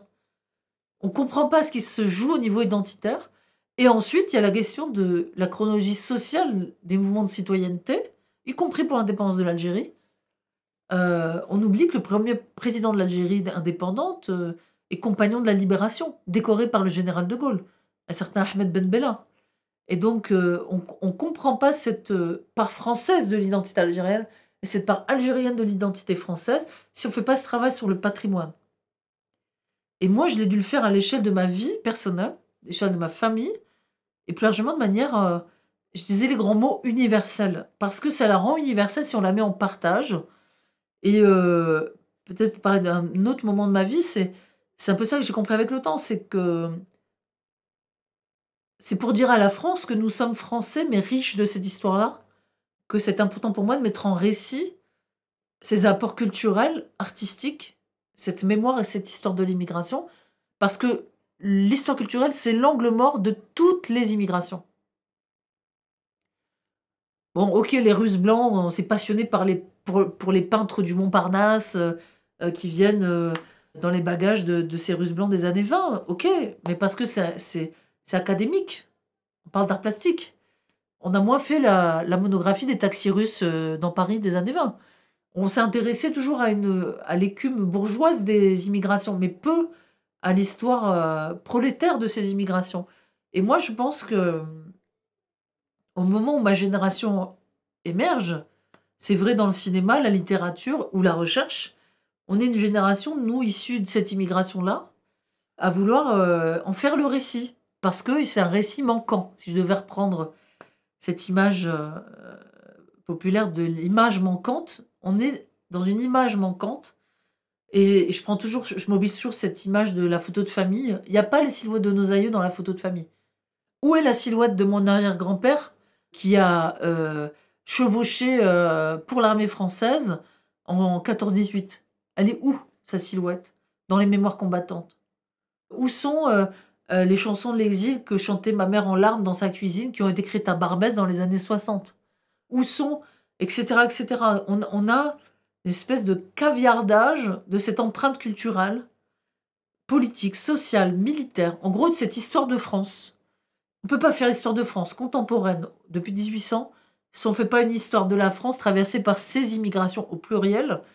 Et que dire de l'immigration algérienne qui est une avec les Portugais et on va dire euh, et les autres migrations postcoloniales les plus importantes du siècle. Et là, on a des, images manquantes, des récits manquants. Et moi, euh, je peux pas me construire en tant que française si on m'ampute de manière, si je deviens hémiplégique de l'identité. Si on me dit que ma partie euh, école de la République, acquis français dans ma vie de française née en France, se suffisent à eux-mêmes, c'est pas vrai. C'est pas vrai parce que sinon je m'appellerais pas Naïma. Je serais pas de culture musulmane. Et ma première langue, ça aurait pas été l'arabe. Moi, jusqu'à l'âge de 3 ans, je parle pas le français. Mais je suis pourtant française. Donc ça, qu'est-ce que j'en fais en fait? Eh ben, on est beaucoup dans ce, dans ce cas-là. Dans d'autres diasporas, là je, je suis algérienne, je parle des Algériens, mais c'est la même chose pour nos, nos cousins d'infortune, qui sont les Marocains, les Sénégalais, les Ivoiriens, les, Laotiens, les, Vietnamiens, qui ont plus une histoire en plus euh, politique qui n'est pas la même. Mais ils sont issus de l'ancien empire colonial. On a comme ça euh, les Malgaches. euh, Les exemples sont, sont vraiment légion. C'est pas le problème. Les mécanismes à l'œuvre sont les mêmes. C'est un refus de récit. Qu'est-ce que j'y connais, moi, à l'histoire de l'immigration indo-chinoise? J'ai quelques bribes, mais est-ce que c'est normal qu'en tant que Française, je ne connaisse pas euh, les circonstances, l'histoire et les personnalités issues de cette histoire euh, euh, indo-chinoise de la France? Moi, je suis incapable de vous dire aujourd'hui dans quelles circonstances, où, quoi, comment, qu'est-ce qui- qu'est-ce- qu'est-ce qu'il y a de français dans cette présence indo-chinoise en France? J'en sais rien. À part Marguerite Duras, on n'y connaît rien. Parce qu'elle a fait le récit des petits blancs là-bas. Mais la Marguerite Duras des Indochinois en France, elle est où? Et c'est ça que on va vivre dans les prochaines années. C'est que maintenant, les populations issues des migrations euh, euh, asiatiques dans toute leur diversité, indo-pakistanaise, Asie du Sud-Est, etc., vont se mettre en récit. Nous, les Algériens, on prend beaucoup de place. Donc, on nous a beaucoup entendus depuis 40 ans, hein, il n'y a pas de difficulté. C'est peut-être une matrice pour d'autres diasporas qui vont devoir se mettre en récit. Et même si, en toute subjectivité, l'histoire franco-algérienne étant ce qu'elle est, ça restera toujours une histoire singulière, mais elle a rien de, définitif. Je pense que elle ressemble à beaucoup d'autres en termes diasporiques. Et moi, mon, mon objectif dans les années qui viennent, où que je sois et quoi que je fasse, c'est d'investir tous les médiums possibles et imaginables pour raconter cette histoire et réparer. Il s'agit vraiment de réparer nos identités narratives. J'emprunte vraiment ce concept euh, de Paul Ricoeur qui parle d'identité narrative. Nous sommes ce que nous racontons être. Et si on ne se raconte pas dans cette diversité, on, a une identité fracturée. J'ai l'impression que vous faites le pont entre le passé et le présent. Et j'ai l'impression qu'avec votre thèse, vous avez fait le pont d'abord entre vous et vos parents. Parce que vous avez fait une thèse où justement vos parents ont pu vous aider dans vos devoirs. Vous venez de régler 5 ans de psychanalyse. je me réconcilie avec cette part de moi-même, qui est un héritage familial. Même si la thèse ne parle pas de moi, hein, je vous lirez ma thèse, euh, ça parle d'artistes, euh, mes parents ne sont pas chanteurs, écrivains ni plasticiens. Mais à travers ça, je répare quelque chose, c'est-à-dire, euh, on m'a demandé de faire allégeance en excluant ça de moi. On va me dire qui on Le système est comme ça. Il faut gommer toute aspérité, étrangeté, euh, tout référent qui n'est pas celui qu'on me donne. Hein et, dans ces références, c'est la grammaire, la grande poésie, euh, je sais pas, enfin, je vous fais pas l'article. Et moi, je dis non. Je dis, je suis brillante aussi parce que je parle le dialecte de mes parents, parce que j'ai reçu la poésie de mes parents, leur oralité, parce que ils m'ont euh, transmis une culture musulmane, quelles que soient mes croyances. Je suis définitivement de culture musulmane. Et je vous dirais la même chose si c'était de, de culture juive ou de, culture euh, protestante. Ça reste une culture. Je parle même pas de pratique religieuse, je parle vraiment de culture. Et euh, c'est un univers mental esthétique, euh, émotionnel qui n'est pas le même. Et à partir du moment où je le célèbre, où je le fais découvrir et je le mets en récit, je me réconcilie effectivement avec mes parents, mais plus largement avec cette identité-là. Parce que je raccroche les wagons. Là où on m'a demandé de rejouer la guerre d'Algérie. Euh, je l'ai pas accepté. C'est-à-dire que on a voulu dissoudre les indigènes dans une naturalisation française qui ferait de cette personnalité indigène euh, la faire disparaître. Et je ne rejouerai pas la guerre d'Algérie. Je suis, que vous le vouliez ou non, hybride de cette histoire-là. C'est pas une monstruosité, c'est une, c'est une identité réjouissante. Mais pour qu'elle le devienne réjouissante, il faut lui donner les moyens de l'être. Sinon, ça restera une, une monstruosité de l'histoire. C'est comme ça qu'on essaie de nous présenter, comme une espèce d'excroissance qui ne se dissoudra jamais dans la véritable identité française qui serait judéo-chrétienne, euh, blanche. On n'a qu'à entendre les débats de la dernière présidentielle. Si on m'avait dit cette régression de pouvoir parler d'une partie non négligeable de nos concitoyens comme ça, sans qu'ils soient repris, voire qu'ils fassent de la prison pour parler comme ça, parce qu'on parle de nous comme de grands remplaçants. Mais on parle de quoi? On va remplacer quoi par quoi? Faut lire en sous-texte. On va remplacer le français par nos langues diasporiques. On va remplacer les églises par des mosquées. On va euh, déboulonner les statues des grands hommes euh, pour euh, mettre autre chose à la place. En fait, comme si il n'y avait pas de place pour la cohabitation. Et plus que ça, pour l'échange et la rencontre et le mélange. Mais que ces gens le veuillent ou non, le mélange, la, rencontre et le dialogue, il existe. Il n'y a qu'à regarder les quartiers populaires, il n'y a qu'à regarder la cité française. Moi, quand j'étais petite, il n'y avait pas de proviseur de collège, non, proviseur de lycée, pardon, qui était d'origine, on va dire, postcoloniale. Maintenant, c'est normal. Même un, instituteur, il n'y avait pas. Ça n'existait pas. Les, les, gens de ma génération sont devenus instituteurs, professeurs des écoles, on dit maintenant, euh, principaux de collège, euh, secrétaires d'État, euh, directeurs de cabinet, euh, dentistes, euh, je sais pas moi, prof de sport, coach, tout, en fait. C'est-à-dire qu'ils font partie de la société française. Et assistant social, mais nous à l'époque, une assistante sociale qui aurait été maghrébine, ça aurait été waouh, qu'est-ce qui se passe? Maintenant, c'est d'une banalité affligeante. Et c'est tant mieux. Aussi vrai que maintenant, il y a des guichetiers dans des banques qui s'appellent Naïma, ce qui semblait pas possible à la fin des années 90.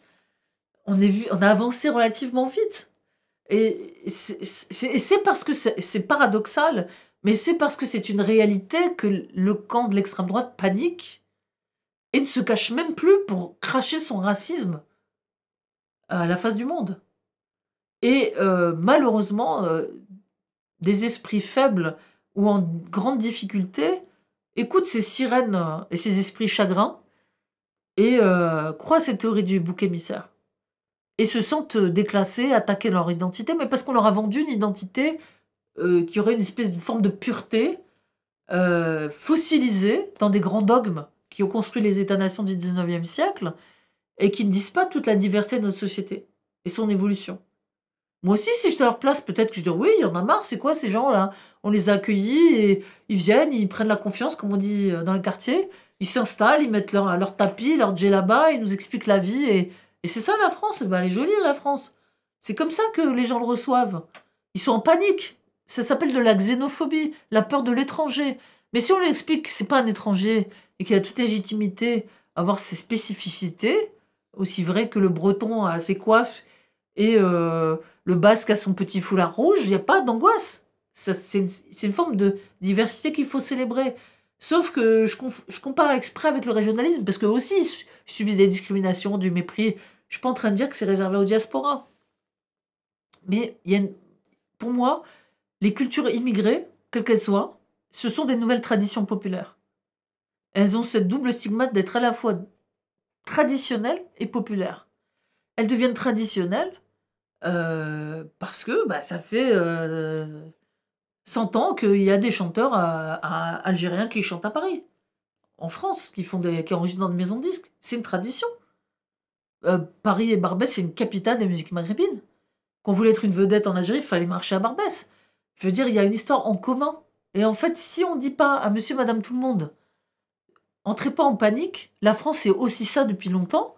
D'ailleurs, regardez ce, fier cavalier arabe qui va libérer ce village alsacien en 1917 sur son, sur son cheval, rencontre du troisième type, genre Iti, il voit arriver un, arabe avec son grand habit du désert sur son canasson qui arrive dans un village avec des Alsaciennes qui ne parlent pas français, avec leur coiffe alsacienne, qui les accueille comme des héros.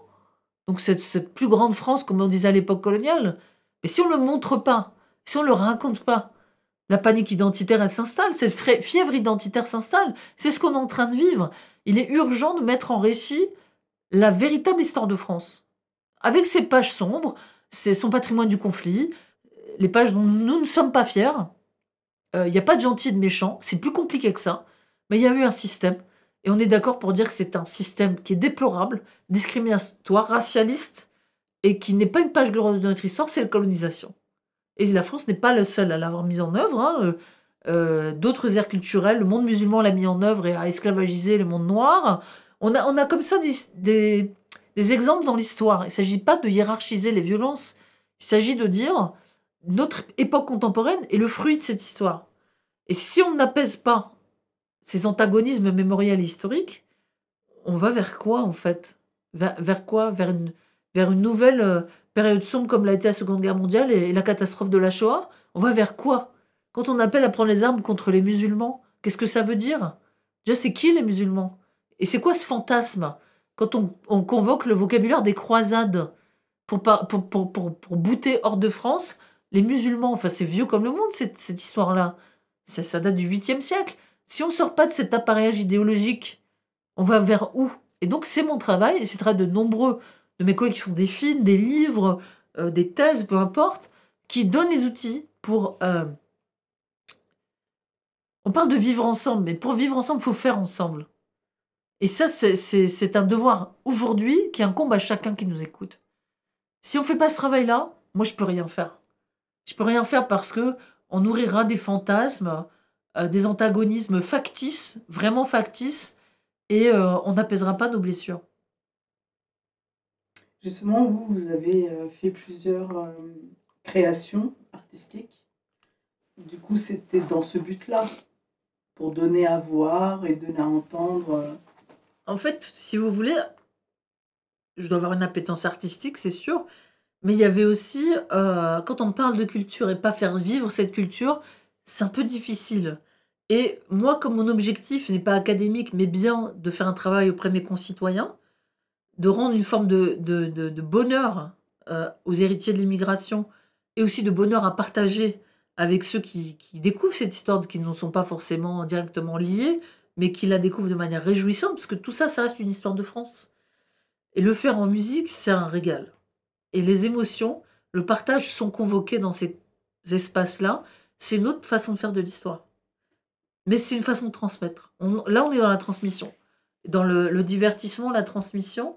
L'objectif politique derrière, c'est ce que je vous disais, c'est mettre en récit, mettre en partage une histoire de l'immigration. Mais quand on le fait dans le partage en commun, parce que tout ça nous est commun, même si on connaissait pas, on fait, mais attends, mais oui, mais qui n'a pas connu un, vieux café, tenu par un Kabyle et une Normande dans le quartier populaire Qui n'a pas connu euh, telle réminiscence musicale, tel mariage des voisins maghrébins, tel machin Ça reste une histoire qui nous est familière. C'est juste qu'on la voit jamais sur les planches euh, de nos théâtres et dans le spectacle vivant. Et, euh, et moi, je vous parlais d'angle mort. Mon travail, c'est de, de résoudre cet angle mort et d'élargir la focale pour qu'on prenne en compte ces récits et en plus de manière euh, agréable. On peut parler de Barbès Café? Oui, parce que Barbès Café, si vous voulez, c'est c'est donc une comédie musicale où euh, l'enjeu, ça a été, en collaboration avec les équipes du Cabaret Sauvage à Paris, il y a une grosse dizaine d'années, on a monté un spectacle, chacun a mis la main à la pâte. Moi, j'ai eu euh, le plaisir de, documenter et d'écrire euh, ce spectacle qui raconte à travers euh, un couple qui tient un café dans un quartier populaire l'histoire de l'immigration plutôt algérienne, plus largement maghrébine, mais surtout algérienne, avec des archives, des actualités de l'époque, des photographies, de la musique, de la danse, du théâtre. Et ça a eu un grand écho à l'époque. Et ça a ému énormément le public. On est parti en, en tournant toute la France. Et c'est vrai que j'ai vécu avec cette aventure-là euh, une autre manière de transmettre. Et on a créé un espace de, de réjouissance qui a apaisé les querelles identitaires. Alors, à l'échelle des spectateurs, hein, c'est pas la France entière, mais ça m'a fait penser qu'il fallait que je persévère dans, dans l'aspect artistique de mon propos, déjà parce que ça me plaît, mais aussi parce que ça touche à mes objectifs de transmission et de, d'apaisement, plutôt dans un, dans un sas plutôt non, pas, non plus douloureux, même si on aborde la guerre, l'in- l'indépendance, la colonisation, il ne s'agit pas de mettre la poussière sous le tapis, mais on ressort de là en joyeux et apaisé. Et ça m'a semblé important de créer des, des espaces d'éducation artistique et culturelle qui répondent à ces objectifs. Et il a rencontré quel genre de public, large. Un public communautaire, mais aussi un public non averti, pas du tout d'origine maghrébine. C'est ce qui explique son, son succès. On m'a même rapporté qu'à Marseille, il avait rencontré un public de rapatriés.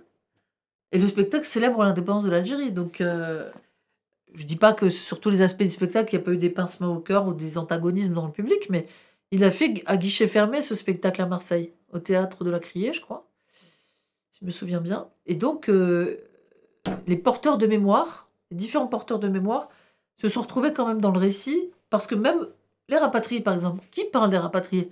Quel est l'espace de mémoire des rapatriés? À quel moment ils peuvent se mettre en récit? Est-ce qu'on est toujours en train de parler de ceci ou cela Les familles harkis, c'est pareil. Bon, heureusement, il y a eu Alice Zénitaire, hein, il y a peu. Mais quel espace pour la mémoire harki Donc c'est vraiment cette question de, de, de, la mise en récit, même de, de porteurs de mémoire qui pourraient être antagonistes, qu'on retrouve euh, dans ces questions-là. Est-ce qu'on peut parler de Ne me libérez pas, je m'en charge?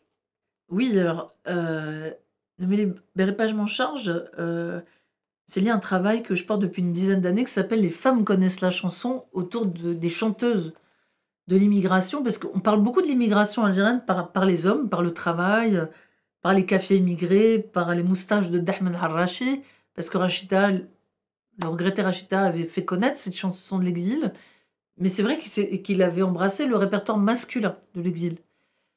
Et moi, je trouvais ça frustrant qu'on ne parle pas des femmes immigrées et des chanteuses, surtout les chanteuses de ma mère, en toute objectivité. Et euh, ma mère était euh, une grande fan de la chanteuse Noura, à tel point que je croyais que c'était une de mes tantes. Elle avait la carte postale dans son album photo à côté de mes cousins. Je dis, c'est qui? Elle me dit, c'est Noura. Je dis, Noura, ça doit être quelqu'un de la famille. Et plusieurs années après, je découvre qu'en fait, c'est une chanteuse très populaire dans les années 60 qui a bercé ma maman. Et c'est vrai que ma mère euh, était très pudique sur ses douleurs de l'exil. Et c'est vrai que sa cuisine, c'était vraiment l'Olympia. C'était, elle fermait la porte, elle faisait sa vaisselle et elle chantait à gorge déployée. Ma mère chante très bien. Euh, des chansons de l'exil. Et je m'étais toujours dit, ces cuisines de nos mamans, il faut que je les raconte. Qu'est-ce qu'elles disent de, des conditions dans lesquelles elles se sont mariées, des conditions dans lesquelles elles sont arrivées en France, les conditions dans lesquelles elles ont dû lutter pour leurs droits, contre le code de la famille, contre l'injustice du patriarcat algérien, qui se perpétue en exil parce qu'il y a des accords bilatéraux. Ma mère dépend du droit matrimonial algérien, qui donne des droits supérieurs à mon père sur ma mère. Et ça, c'est pas normal. Donc, euh, euh, tous ces aspects-là du destin de nos mamans, ça a inspiré ce spectacle qui met en récit avec des voix féminines euh, différents moments et différentes figures de cette chanson. Parce que ces chanteuses-là, on ne les connaît pas. Pourtant, c'est des idoles de nos, de nos mères. Et euh, c'était encore l'angle mort dans l'angle mort. C'est-à-dire que on connaît le travailleur émigré par son casque de chantier, par son bleu de travail dans les chaînes euh, automobiles, pour les petites supérettes qu'il tire dans les quartiers populaires. Mais nos mères, on les voit pas. Parce qu'elles sont enfermées dans la sphère de l'intime. Comme si elles n'existaient pas, qu'elles n'étaient rien, qu'elles n'étaient pas elles étaient invisibilisées, elles émergent socialement que quand il y a de la délinquance. Et là, ça devient l'interlocuteur de la police, des travailleurs sociaux, de je sais pas quoi, etc. Le père, lui, s'invisibilise et disqualifié parce qu'il devient chômeur ou chibéni. Donc, on, ne le, considère plus. Il n'existe plus, il ne travaille plus. Et maintenant, c'est la matriarche qui tient la maison, qui est gardienne du temple, etc. etc. Mais son destin en tant qu'individu, on n'en parle jamais. C'est ça, ne, me livrerai pas, je m'en charge. Parce que les femmes sont souvent prises en otage entre ceux qui voudraient les dévoiler et euh, le patriarcat qui les relègue, qui les discrimine. Et donc, c'est pour ça, euh, reprendre une antienne du féminisme euh, des années 70, ça me paraissait pertinent pour dire ne me libérez pas, je m'en charge. Sous-entendu, oui, nous avons des luttes patriarcales contre le patriarcat pardon, à mener, mais vous n'allez pas les manipuler pour discréditer nos hommes, euh, notre communauté, notre diaspora. C'est à nous de mener ces combats-là sans qu'ils fassent l'objet de manipulation. C'est pour ça que je dis euh, cette obsession de dévoiler les femmes euh, musulmanes ou arabes, non pas qu'elles soient toutes voilées, mais symboliquement, comme si c'était à l'ancien colonisateur qui, à l'époque, organisait des cérémonies de dévoilement avec les, les femmes des grands généraux en Algérie en 61 pour sauver la femme musulmane du joug patriarcal musulman. Et il faut pas rejouer cette scène. Il y a des combats contre les violences patriarcales, les, les, féminicides, euh, les discriminations qui frappent les femmes au sein même des diasporas. mais ces combats-là sont portés par ces femmes. Et c'est ce que raconte aussi le spectacle. Cette phrase-là, elle sort d'où? Ne me lirez pas, je m'en charge C'est un slogan. C'est un slogan, euh, je sais pas si c'est le MLF, mais c'est vraiment un slogan féministe très connu. Euh, je sais pas si c'est l'histoire du féminisme, mais c'est vraiment... euh, c'est comme euh, Sous les pavés la plage de mai 68, quoi. C'est une antienne qui revient beaucoup dans les slogans. Est-ce qu'on peut euh, développer sur Douce France? Alors, en 2021, j'ai eu le plaisir de porter avec ma collègue l'historienne Myriam Chopin une exposition au Musée des Arts et Métiers qui s'est appelée Douce France, des chansons de l'exil aux cultures urbaines.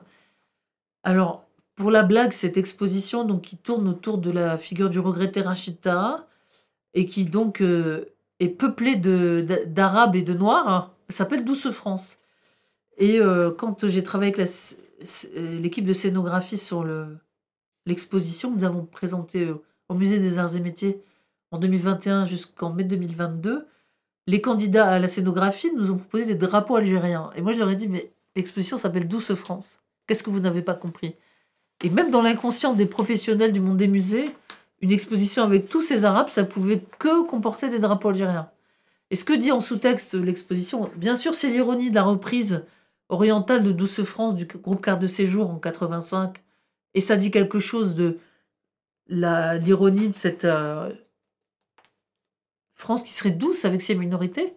C'est ça que veut dire le titre. Et surtout, elle nous explique comment on passe d'une culture diasporique à une culture de France.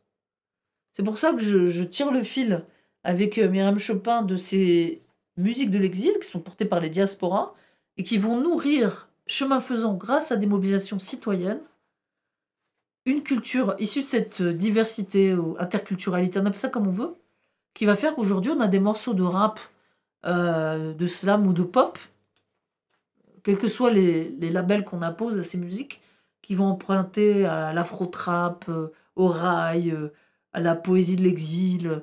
Tonton du Bled, euh, pour ceux qui ne sauraient pas, c'est un sample de, DJ Mehdi sur une chanson de l'exil de Ahmed Wahbi, qui reprend en boucle. Euh, C'est un album de l'immigration qu'écoutaient les parents de Rimka, et, DJ Mehdi euh, a ralenti le tempo et l'a mis en boucle sur Tonton du Bled, parce que Tonton du Bled, c'est le voyage un peu l'odyssée vers les vacances au pays. C'est ce qu'ont vécu les enfants d'immigrés. C'est une période qui est un peu révolue dans sa forme la plus, euh, on va dire, primaire. hein. Euh, traverser la France en- avec une grosse camionnette et prendre le bateau à Marseille, c'est un peu moins vrai aujourd'hui. Mais voilà, c'est un patrimoine de l'exil. Et, donc, c'est un exemple parmi lesquels qui font le lien entre la chanson de l'exil et les cultures urbaines. C'est parce qu'il y a eu ce sas des enfants d'immigration maghrébine qui ont ouvert la scène culturelle française à la diversité maintenant on a des artistes issus de toutes les diasporas qui digèrent et qui assument la diversité de, des langues, des influences, des musiques, euh, la fusion, si vous voulez. Et ma grande punchline de l'exposition, c'est de dire il n'y a pas d'Aya Nakamura sans Rachita. Ce qu'elle fait aujourd'hui, c'est l'artiste française la plus connue au monde. Même si ça fait pas plaisir à tout le monde, revendiquons-la. C'est la Edith Piaf des temps modernes. Aujourd'hui, Aya Nakamura, Jaja, euh, c'est connu à New York, à New Delhi, à Jérusalem. Il n'y a pas de souci. Euh, c'est possible parce qu'un jour, euh, il y a une génération, dans les années 80, qui a fracturé la porte et qui a fait entrer ce, qu'on appelait à l'époque le rock métis. C'est la génération des Manu Chao, Rachita, plus tard Zebda, qui vont faire bouger les lignes et qui vont permettre qu'aujourd'hui la scène française soit traversée par ces influences du monde entier. Ce qui n'était pas le cas pour les diasporas italiennes ou autres. Serge Reggiani, qui, est né en Italie, euh, Yves Montand, euh, Dalida, quand elle arrivait en France, elle a dit Oh là là, surtout ne chante pas en arabe, s'il te plaît. Donc le max, c'était Amore Castagnette, pouvait chanter en italien, le bel canto italien, ça passait, euh, mais c'était toujours folklorique. C'était pas, c'était pas une chanson italienne profonde, c'était vraiment toujours le, c'était très folklorique. Et euh, l'italianité de Serge Reggiani, elle, a- arrivait très tardivement. On pouvait pas l'assumer au départ.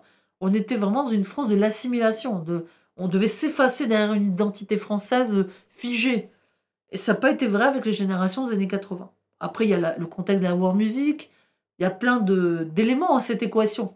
qui font que, même aujourd'hui, la globalisation de la musique fait que on écouté dans le monde entier maintenant avec le streaming, etc. Donc euh, les, frontières s'es- s'estompent. La pop s'uniformise et elle est traversée par le monde entier.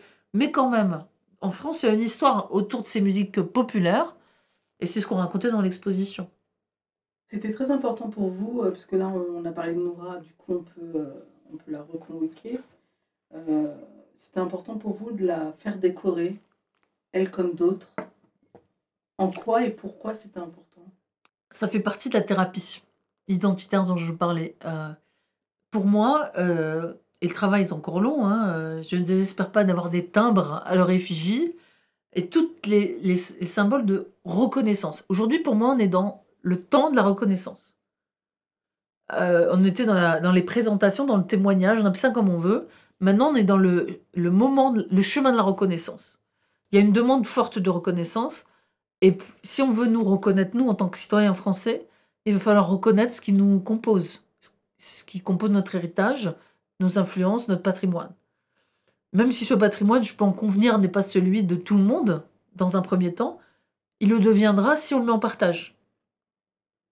Aussi vrai que quand on est ch'ti, on n'est pas marseillais, euh, quand on est alsacien, on n'est pas breton, eh bien, on a le droit aussi d'être français issu de ces diasporas. Et ces nouvelles traditions populaires, il faut qu'elles aient un espace de reconnaissance. Et c'est quoi les reconnaissances? Eh bien, ce sont les, choses aussi euh, honorifiques, mais qui font plaisir, que sont les médailles, les décorations, les distinctions. Et donc, euh, avec l'appui d'un certain nombre d'acteurs associatifs qui avaient de l'accointance avec certains cabinets ministériels, on a pu porter la candidature, parce que c'est comme ça que ça se passe en France. Soit c'est à l'initiative d'un d'un ministre euh, ou du président de la République, soit euh, des corps constitués, euh, des pairs, PAIRS, proposent à- la distinction, ordre du mérite, chevalier des arts et des lettres, peu importe le domaine d'activité, ça peut être, je sais pas, un directeur des affaires culturelles la région Occitanie qui propose à un directeur de festival, un artiste ou un écrivain d'être décoré de l'ordre de chevalier des arts et des lettres, avec tous les grades qui vont suivre après. Donc moi je me suis dit à un moment donné, il faut une reconnaissance de la République pour ces chanteurs de l'immigration. Donc euh, on a obtenu euh, qu'ils soient décorés de l'ordre de chevalier des lettres. Autant vous dire que le ministère ne savait pas de qui il s'agissait. Donc l'autorité scientifique et morale que nous avions les a convaincus. Si nous on leur disait qu'il fallait les décorer, ils les ont décorés. Ils nous ont cru sur parole parce qu'on était reconnus dans notre expertise. Et pour vous dire, la blague à tel point qu'ils ne les connaissaient pas, j'ai écrit la biographie, parce qu'il faut une biographie pour qu'elle soit distinguée pour cette raison-là, et qu'après, même dans les discours, on connaisse sa vie. J'ai écrit la biographie de Noura, je l'intitule La reine Noura, parce qu'à l'époque, c'était la reine de la chanson algérienne, et elle portait beaucoup des diadèmes. Et donc, je l'appelais comme ça la reine Noura. Et ils n'avaient tellement pas connaissance de cette artiste, qui pourtant était disque d'or en France, etc., que son diplôme, parce que vous recevez un diplôme quand vous êtes décoré, son nom était écrit La reine Noura. Donc j'en ai ri. C'est son époux euh, Kamel Hamadi, qui est un grand auteur-compositeur, qui me l'a raconté. Je lui dis, eh bien écoute, sans le faire exprès, j'ai décoré et j'ai donné ce- son titre de, de reine, de Queen of the Algerian Music à Noura. Et là, je me suis dit, c'est c'est énorme. Et je me suis dit, mais le degré de méconnaissance, y compris quand malheureusement en 2014 elle nous a quittés, on était, allez, plus de 400 personnes à l'hôpital Lariboisière pour la levée du corps. C'est énorme. Il y avait des grands auteurs-compositeurs, il y avait, dans mon souvenir, il y avait Idir, euh, il y avait Safi Boutella, il y avait énormément d'artistes de la diaspora algérienne qui sont des artistes connus dans le monde entier. On était tous là pour la levée du corps de la chanteuse Noura. Lariboisière, c'est quasiment en face de l'appartement où elle a vécu pendant 60 ans, à Barbès. Et il y a eu pas une ligne dans la presse française. Pour la presse française, elle n'existe pas. C'est pas un événement. On ne sait pas qui c'est. Alors moi, ça m'a vraiment fendu le cœur. Et donc, j'ai écrit une tribune dans Télérama sur ça. Sur cette euh, non prise en compte. Elle était comme chevalier des arts des, des lettres. Elle était euh, plusieurs fois disque d'or. Elle a fait l'Olympia, elle a fait toutes les grandes salles parisiennes. Elle a vendu euh, énormément de musique. Elle était connue dans tout le monde arabe. Il n'y a pas eu une ligne dans la presse en France pour un artiste qui a vécu en France 60 ans. Là, je me suis dit, il y a un problème. On est où? On est invisible. C'est Ils peuvent être spécialistes de- de- de- de- d'un un obscur compositeur de musique indienne euh, au fin fond de je sais pas quel bled en Inde, mais une chanteuse qui a Barbès depuis 60 ans, qui fait des disques d'or, des grandes scènes parisiennes, qui est une idole pour la diaspora algérienne, pas une ligne. Parce que c'est trop proche. C'est pas assez ethnographique. On peut pas dire que nous en France on n'est pas ouvert, on n'est pas, on connaît pas des choses extraordinaires. Je dis quand même, elle est à deux pas, elle est morte, elle a tout, elle a la validation de sa communauté, vous ne la considérez pas. Ça veut dire que euh, les chaînes d'information et de considération sont inexistantes. Et là, pour moi, c'est une révélation. Je me dis, on a beau les faire décorer, euh, écrire, faire des expositions. Moi, j'avais fait une exposition au musée de l'immigration en- en 2009, déjà sur ce sujet. Peut pas dire on n'est pas au courant. J'avais fait venir deux ministres. C'est- on a fait la pédagogie. Et il se passe ça. Ça veut dire que euh, culturellement, on n'est pas pris en compte. On n'a pas voix au chapitre, on n'est pas considéré. On n'est pas invité à la table. Et ça, ça veut dire que le travail est encore long pour mettre en récit et surtout que les gens s'approprient ce récit. Pour que ça devienne. euh, ça change, hein. je ne dis pas qu'il n'y a pas des progrès. Il se passe des trucs euh, de plus en plus, on commence à s'intéresser, etc. Mais il y a tellement de travail. Tant qu'on méprisera ces cultures-là, ces patrimoines-là, ces gens-là, on méprisera les citoyens, comme moi, qui font partie de cette histoire-là, qui sont héritiers directs de cette histoire-là. Et on ne peut pas faire société, on ne peut pas faire France ensemble si on nous demande de poser à la porte de la citoyenneté tout ce qui n'est pas dans le récit officiel. Ça marche pas comme ça. Donc comme on n'a pas le choix, et comme je disais, j'ai pas de pays de rechange, je suis heureuse et fière d'être française, comme je suis heureuse et fière de- d'origine algérienne, mais je suis seulement d'origine algérienne, parce que je n'ai pas vécu en Algérie. Un pied noir est plus algérien que moi, parce qu'il a connu l'odeur du jasmin, des oranges, le, le soleil algérien, la terre algérienne. Il a plus de souvenirs que moi en Algérie. Le pied noir est plus algérien que moi. Au sens géographique du terme, je ne suis pas algérienne. Je suis ch'ti.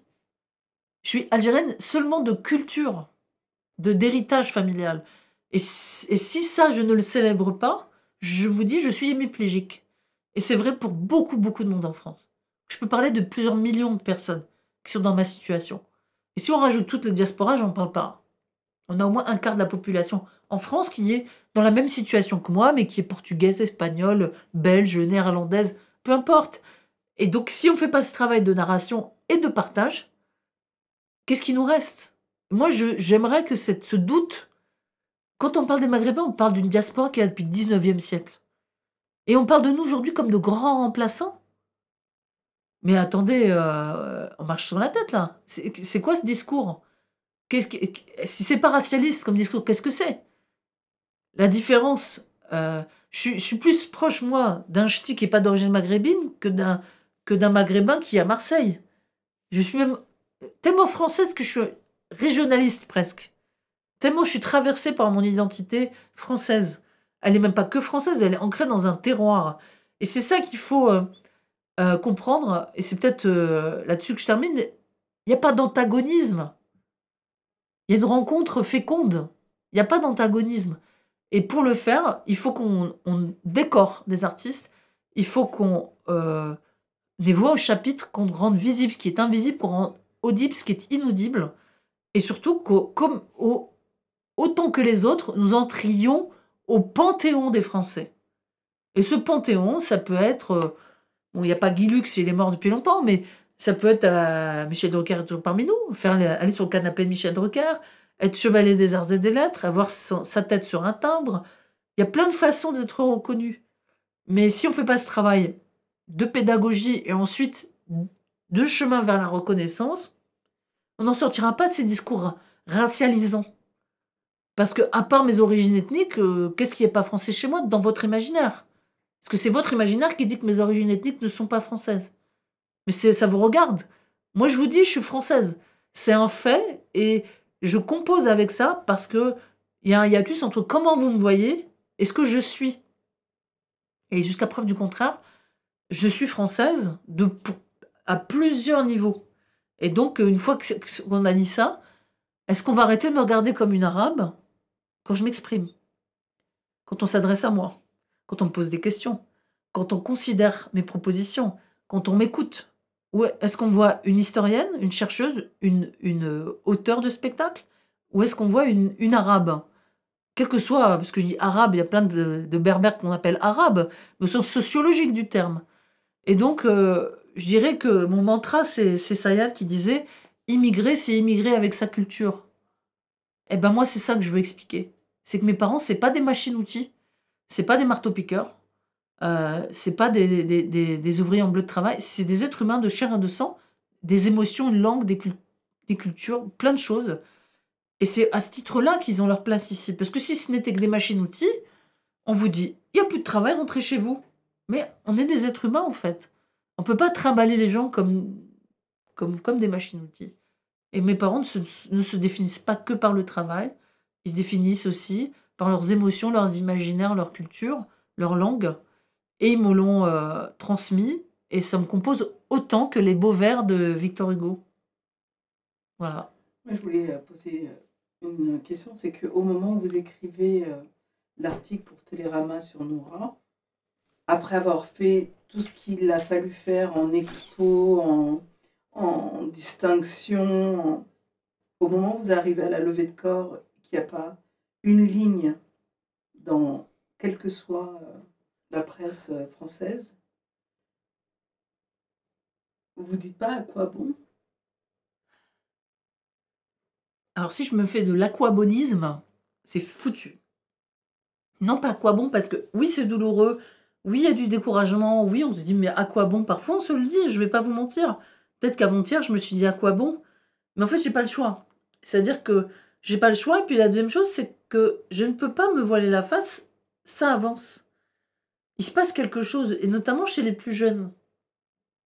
Vous, vous disiez avec Malice tout à l'heure que je me transformais en maîtresse de cérémonie, en plein de choses, en artiste, euh, en stand-upeuse, vous disiez. J'ai affaire à, une nouvelle génération aujourd'hui qui est née avec un téléphone dans la main. Pire que ça, hein. ça existait déjà une génération qui était née avec un téléphone dans la main. C'est pas mon cas, mais on va dire que les trentenaires ont grandi avec un téléphone dans la main. Maintenant, les plus jeunes, ceux qui ont 20 ans, ils n'ont pas grandi avec un téléphone dans la main, ils ont grandi avec un téléphone muni de réseaux sociaux dans la main. Et donc l'accès à la narration, à la mise en récit, à l'information, elle est euh, vitesse grand V, elle est wouh, décoiffante. Et des fois, quand je me dis à quoi bon, et que je vois des jeunes de 20-25 ans venir me voir pour parler de l'histoire du mouvement des travailleurs arabes un dimanche après-midi à Beaubourg par centaines, je me dis, mais d'où sortent-ils? Là où j'aurais eu 4 Pékin au fin fond d'une banlieue il y a 10 ans.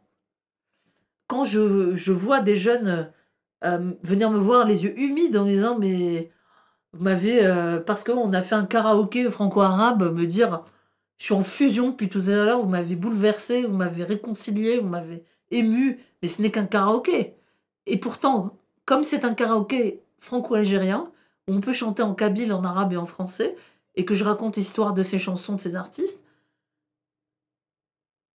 ils sont heureux et ce qui leur faisait mal leur fait du bien c'est-à-dire qu'ils vont venir avec leurs copains qui sont pas du tout d'origine maghrébine. Ils vont être fiers. Je pense que c'est une histoire de fierté, en fait. Je vous parlais de chemin de la reconnaissance.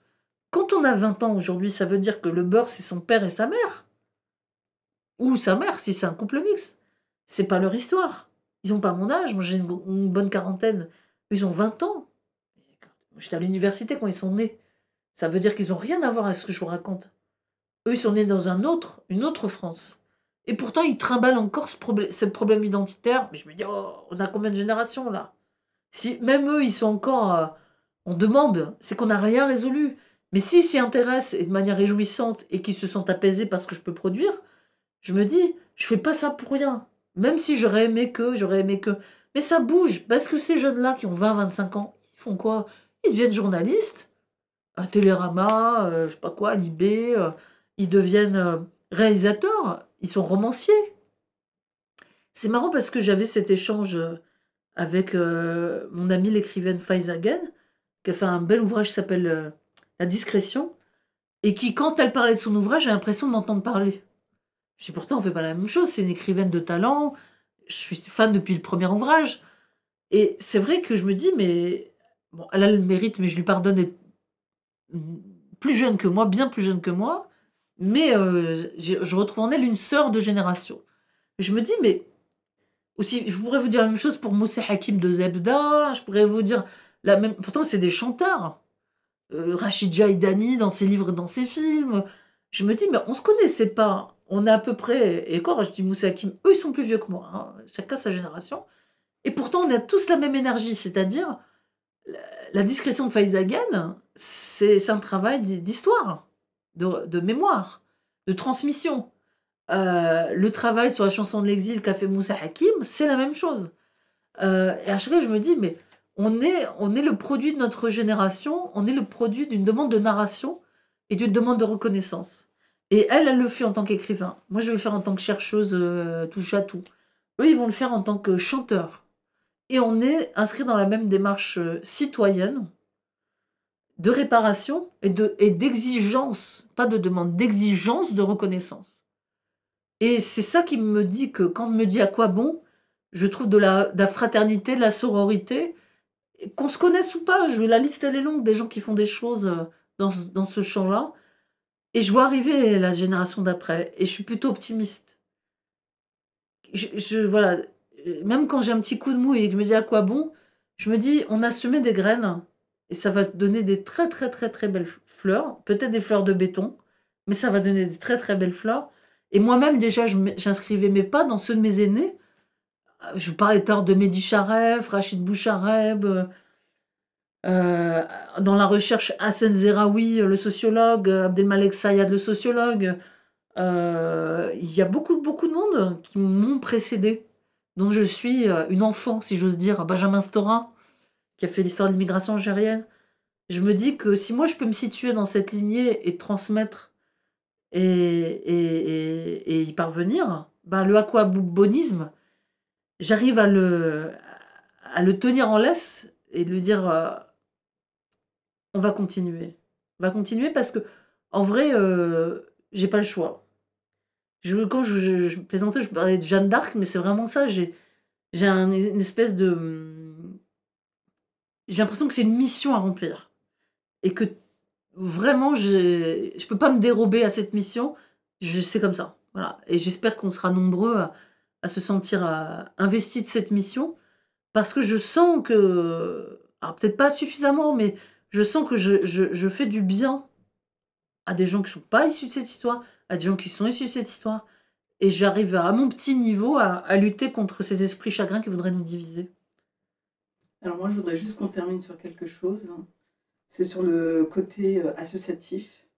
Et si on pouvait parler vite fait, que ce soit de l'association générique et de Remember.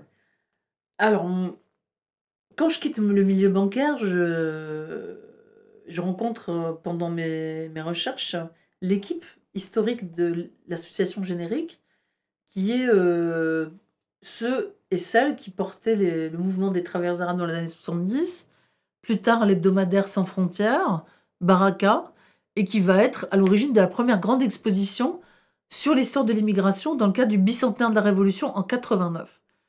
Et c'était au CNIT de la Défense, et c'est grâce à eux qu'on n'a pas oublié de parler des étrangers pendant ce bicentenaire. Et moi, j'y vais sur les conseils de Benjamin Stora, qui a cheminé politiquement avec eux pour travailler sur ma thèse. Et fortuitement, ils avaient besoin d'une historienne qui sache faire des tableaux Excel pour gérer des budgets. Et donc, ils m'embauchent très vite pour porter un grand programme européen euh, dont ils étaient titulaires qui avait des exigences de gestion parce que c'est un programme européen, et aussi d'épistémologie, puisqu'il s'agissait de former des médiateurs de la mémoire, puisqu'on était dans la grande séquence histoire et mémoire, ça date du début des années 2000. C'est comme ça que je chemine quelques années avec eux et qui me confie, euh, avec d'autres, de porter une grande exposition sur les Maghrébins en France, ce que je vais faire euh, aux côtés d'un militant important qui s'appelle Driss Eliazami, pour une exposition qui s'est appelée Génération, un siècle d'histoire culturelle des Maghrébins en France. Pour situer euh, Driss Eliazami, c'est lui qui est à l'origine du musée de l'immigration, avec l'ensemble des, des grandes figures militantes que sont Saïd Bouziri, Farouk Belkedar et, d'autres qui ont été des compagnons de lutte toutes ces années-là. Et ce rapport qu'il a remis à, Chirac en 2001 va se voir euh, concrétisé sous le mandat de Jacques Toubon euh, au début des années 2000. Et moi, je vais signer une des toutes premières expositions en 2009. Le musée ouvre en 2007. Il y a eu une ou deux expositions juste avant. Et donc, avec un grand engouement populaire quand on a ouvert ce- cette exposition sur un siècle d'histoire culturelle des Maghrébins en France. C'est mon plus gros fait d'armes chez eux. Je suis restée six ans. J'y ai tout appris. Le travail sur les archives de l'immigration, les enjeux politiques d'un tel travail de mise en récit, les enjeux de la muséographie de l'histoire de l'immigration. J'y ai contribué à mon niveau. J'ai vraiment essuyé les plâtres. Comment on met en espace une histoire de l'immigration sans collection? C'est pas un musée comme un autre. Euh, Ellis Island, physiquement, c'est un lieu où on accueillait des migrants, euh, avec des, des vestiges. Nous, on n'avait pas ça. On avait un palais colonial de 31 pour faire des expositions. Donc, vous voyez, c'est tous les imbroglios mentaux qu'il pouvait y avoir. Et donc, moi, j'ai été formée par ces années-là. Politiquement, scientifiquement, euh, ça m'a vraiment appris beaucoup sur, sur cette mission qui a fait que j'ai quitté euh, une carrière lucrative et toute tracée dans la banque pour aller vers euh, la recherche et l'action militante, parce que j'estime que je suis aussi militante dans ce que je vous ai dit, je pense que ça vous a pas échappé. Euh, avant Remember, en fait, j'ai fondé une association qui s'appelle Pangé, que je dirige toujours aujourd'hui, pendant une dizaine d'années. Pangé Network. Pangé Network, que je fonde et que j'anime pendant une grosse dizaine d'années sur la promotion du dialogue interculturel. Parce que comme je vous l'ai dit, je- moi, mon travail se situe à l'intersection. Et bien avant que euh, Crenshaw ne soit lu et qu'on parle d'intersectionnalité, euh, moi j'étais vraiment sur la tension de la de, de l'hybride, certains diront la créolité. Moi je parlais de, de, l'interculturel, euh, qui euh, est une- peut-être une terminologie plus, plus consensuelle en France, mais qui parle de la même chose, c'est-à-dire se, se situer à l'entre-deux, comme moi je l'étais personnellement, et de comprendre qu'est-ce qui se jouait dans les supports culturels, artistiques et culturels. Pendant des années, je travaillais là-dessus. Donc ça m'a pas empêché de, voilà, de, de, produire un certain nombre de... Voilà, j'ai co-dirigé des ouvrages, j'ai écrit des films, des spectacles comme Barbès Café dont on parlait tout à l'heure. Je fais ça pendant une dizaine d'années. Ensuite, je passe par euh, euh, la direction d'une association fondée par mon ami Ali Guessoum qui vise à lutter contre les discriminations, qu'il a fondée euh, quelques années auparavant et que je vais diriger pendant deux ans avec un travail sur la question des, euh, des représentations et de, du discours sur les minorités. Donc là, ça va être un travail que je vais porter à ses côtés pendant deux ans, euh, avant de prendre euh, ces dernières années la direction adjointe d'un festival et d'une association qui s'appelle Ville des musiques du monde, où j'ai posé les fonds baptismaux d'un observatoire des musiques et danses d'ici. Donc les musiques et danses d'ici, c'est des musiques diasporiques issues de l'immigration, pas parler de musique et danse du monde, qui renvoie vers euh, Tombouctou, euh, je ne sais quoi. Là, on de dire, c'est des musiques euh, que vous appelez musique du monde, mais elles se jouent ici. Elles sont inscrites dans nos géographies sonores, dans notre proximité. Les chanteurs de rail à Marseille, la cumbia à Aubervilliers, la rumba catalane à Perpignan, ce sont des patrimoines diasporiques, mais qui sont en France depuis très longtemps, et qui s'hybrident, se transforment, se réinterprètent, se renouvellent, et parfois rayonnent depuis la France vers l'étranger. Et moi, c'était ça le travail que j'ai porté ces deux dernières années, euh, avant de reprendre mon indépendance il y a peu pour euh, perpétuer d'autres projets euh, de spectacles, je vous en dirai plus une prochaine fois, euh, d'exposition et de publication. Voilà. Et vous avez le temps de faire tout ça et d'avoir une vie de famille, et de, de rigoler. Ah, moi j'ai le temps de chanter faux, de danser faux, de, de partager. En fait, si vous voulez, c'est tellement anxiogène ces sujets-là qu'il faut créer des espaces de. J'appelle ça de droit à la fête. On a le droit de parler de tout ça et de faire la fête. Et je pense que c'est aussi pour ça que ma carrière euh, sur les planches euh, prend une autre forme. Je dois être la l'historienne la plus. euh, qui a le moins peur du ridicule en France, mais j'assume parce que je pense qu'il faut sortir de nos bureaux, il faut aller à la rencontre du public et il faut lui faire vivre ce dont on parle. Il faut l'éprouver pour le partager, pour y croire. Si je vais voir quelqu'un qui a peur, qui a peur de l'autre, qui a peur de, qui croit au discours de haine qu'on lui sert sur un plateau, qui ont l'air logiques et qui se cloître derrière sa fenêtre, si je ne lui fais pas vivre dans sa chair cette réjouissance de la rencontre et du mélange, je peux toujours faire des grands discours sur la diversité, euh, je serai inaudible. Et donc, c'est pour ça que la chaîne, pour moi, de récit, elle se joue aussi en face à face, dans des espaces de partage. Et j'ai des souvenirs quand même réjouissants de gens que je vois basculer du côté obscur vers la lumière, qui se disent, mais en fait, cette voisine voilée, là, euh, elle chante du Dalida comme moi, euh, On a grandi dans le même quartier, on a les mêmes problèmes, on paye pas nos factures à la fin du mois, tout pareil, et on s'amuse bien ensemble, et peut-être que j'ai envie de faire sa connaissance. Moi, j'ai vu ça dans des quartiers. Parce que ça, je le fais en bas des tours dans le quartier, dans des centres sociaux, dans des festivals, au MUSEM. Je fais des choses dans des institutions prestigieuses, et puis dans, la salle communale, dans l'association des mamans, je, vais là où on m'appelle. Parce que euh, mon devoir, c'est de, parler au président de la République et de parler euh, à ma voisine. Je peux pas. Il n'y a pas d'espace d'illégitime pour ces discours, pour ce travail-là. Donc j'espère que la- l'aquabon va prendre de la distance et que je vais per- persévérer, euh, quels que soient les obstacles et, parfois les discours euh, décourageants qu'on nous sert. J'y crois vraiment dur comme fer et je suis sûre qu'on peut trouver ces espaces de, partage, de découverte et de réappropriation réjouissante. Parce qu'il ne s'agit pas juste de glorifier le passé, il s'agit de, de les digérer et d'en faire quelque chose, d'avancer et surtout de ne pas négliger les plus jeunes. Parce que on leur doit ça, on leur doit leur histoire et leur mémoire. Sinon, on s'en sortira pas. Merci beaucoup. Merci. Komm, erzähl es auf Keras Pode Podcast. dizer lá na rádio da Queira. Adore Radio Kera radyosunda söyle. Demal ci. Radyo da. Opowiedz to w Radio Keira.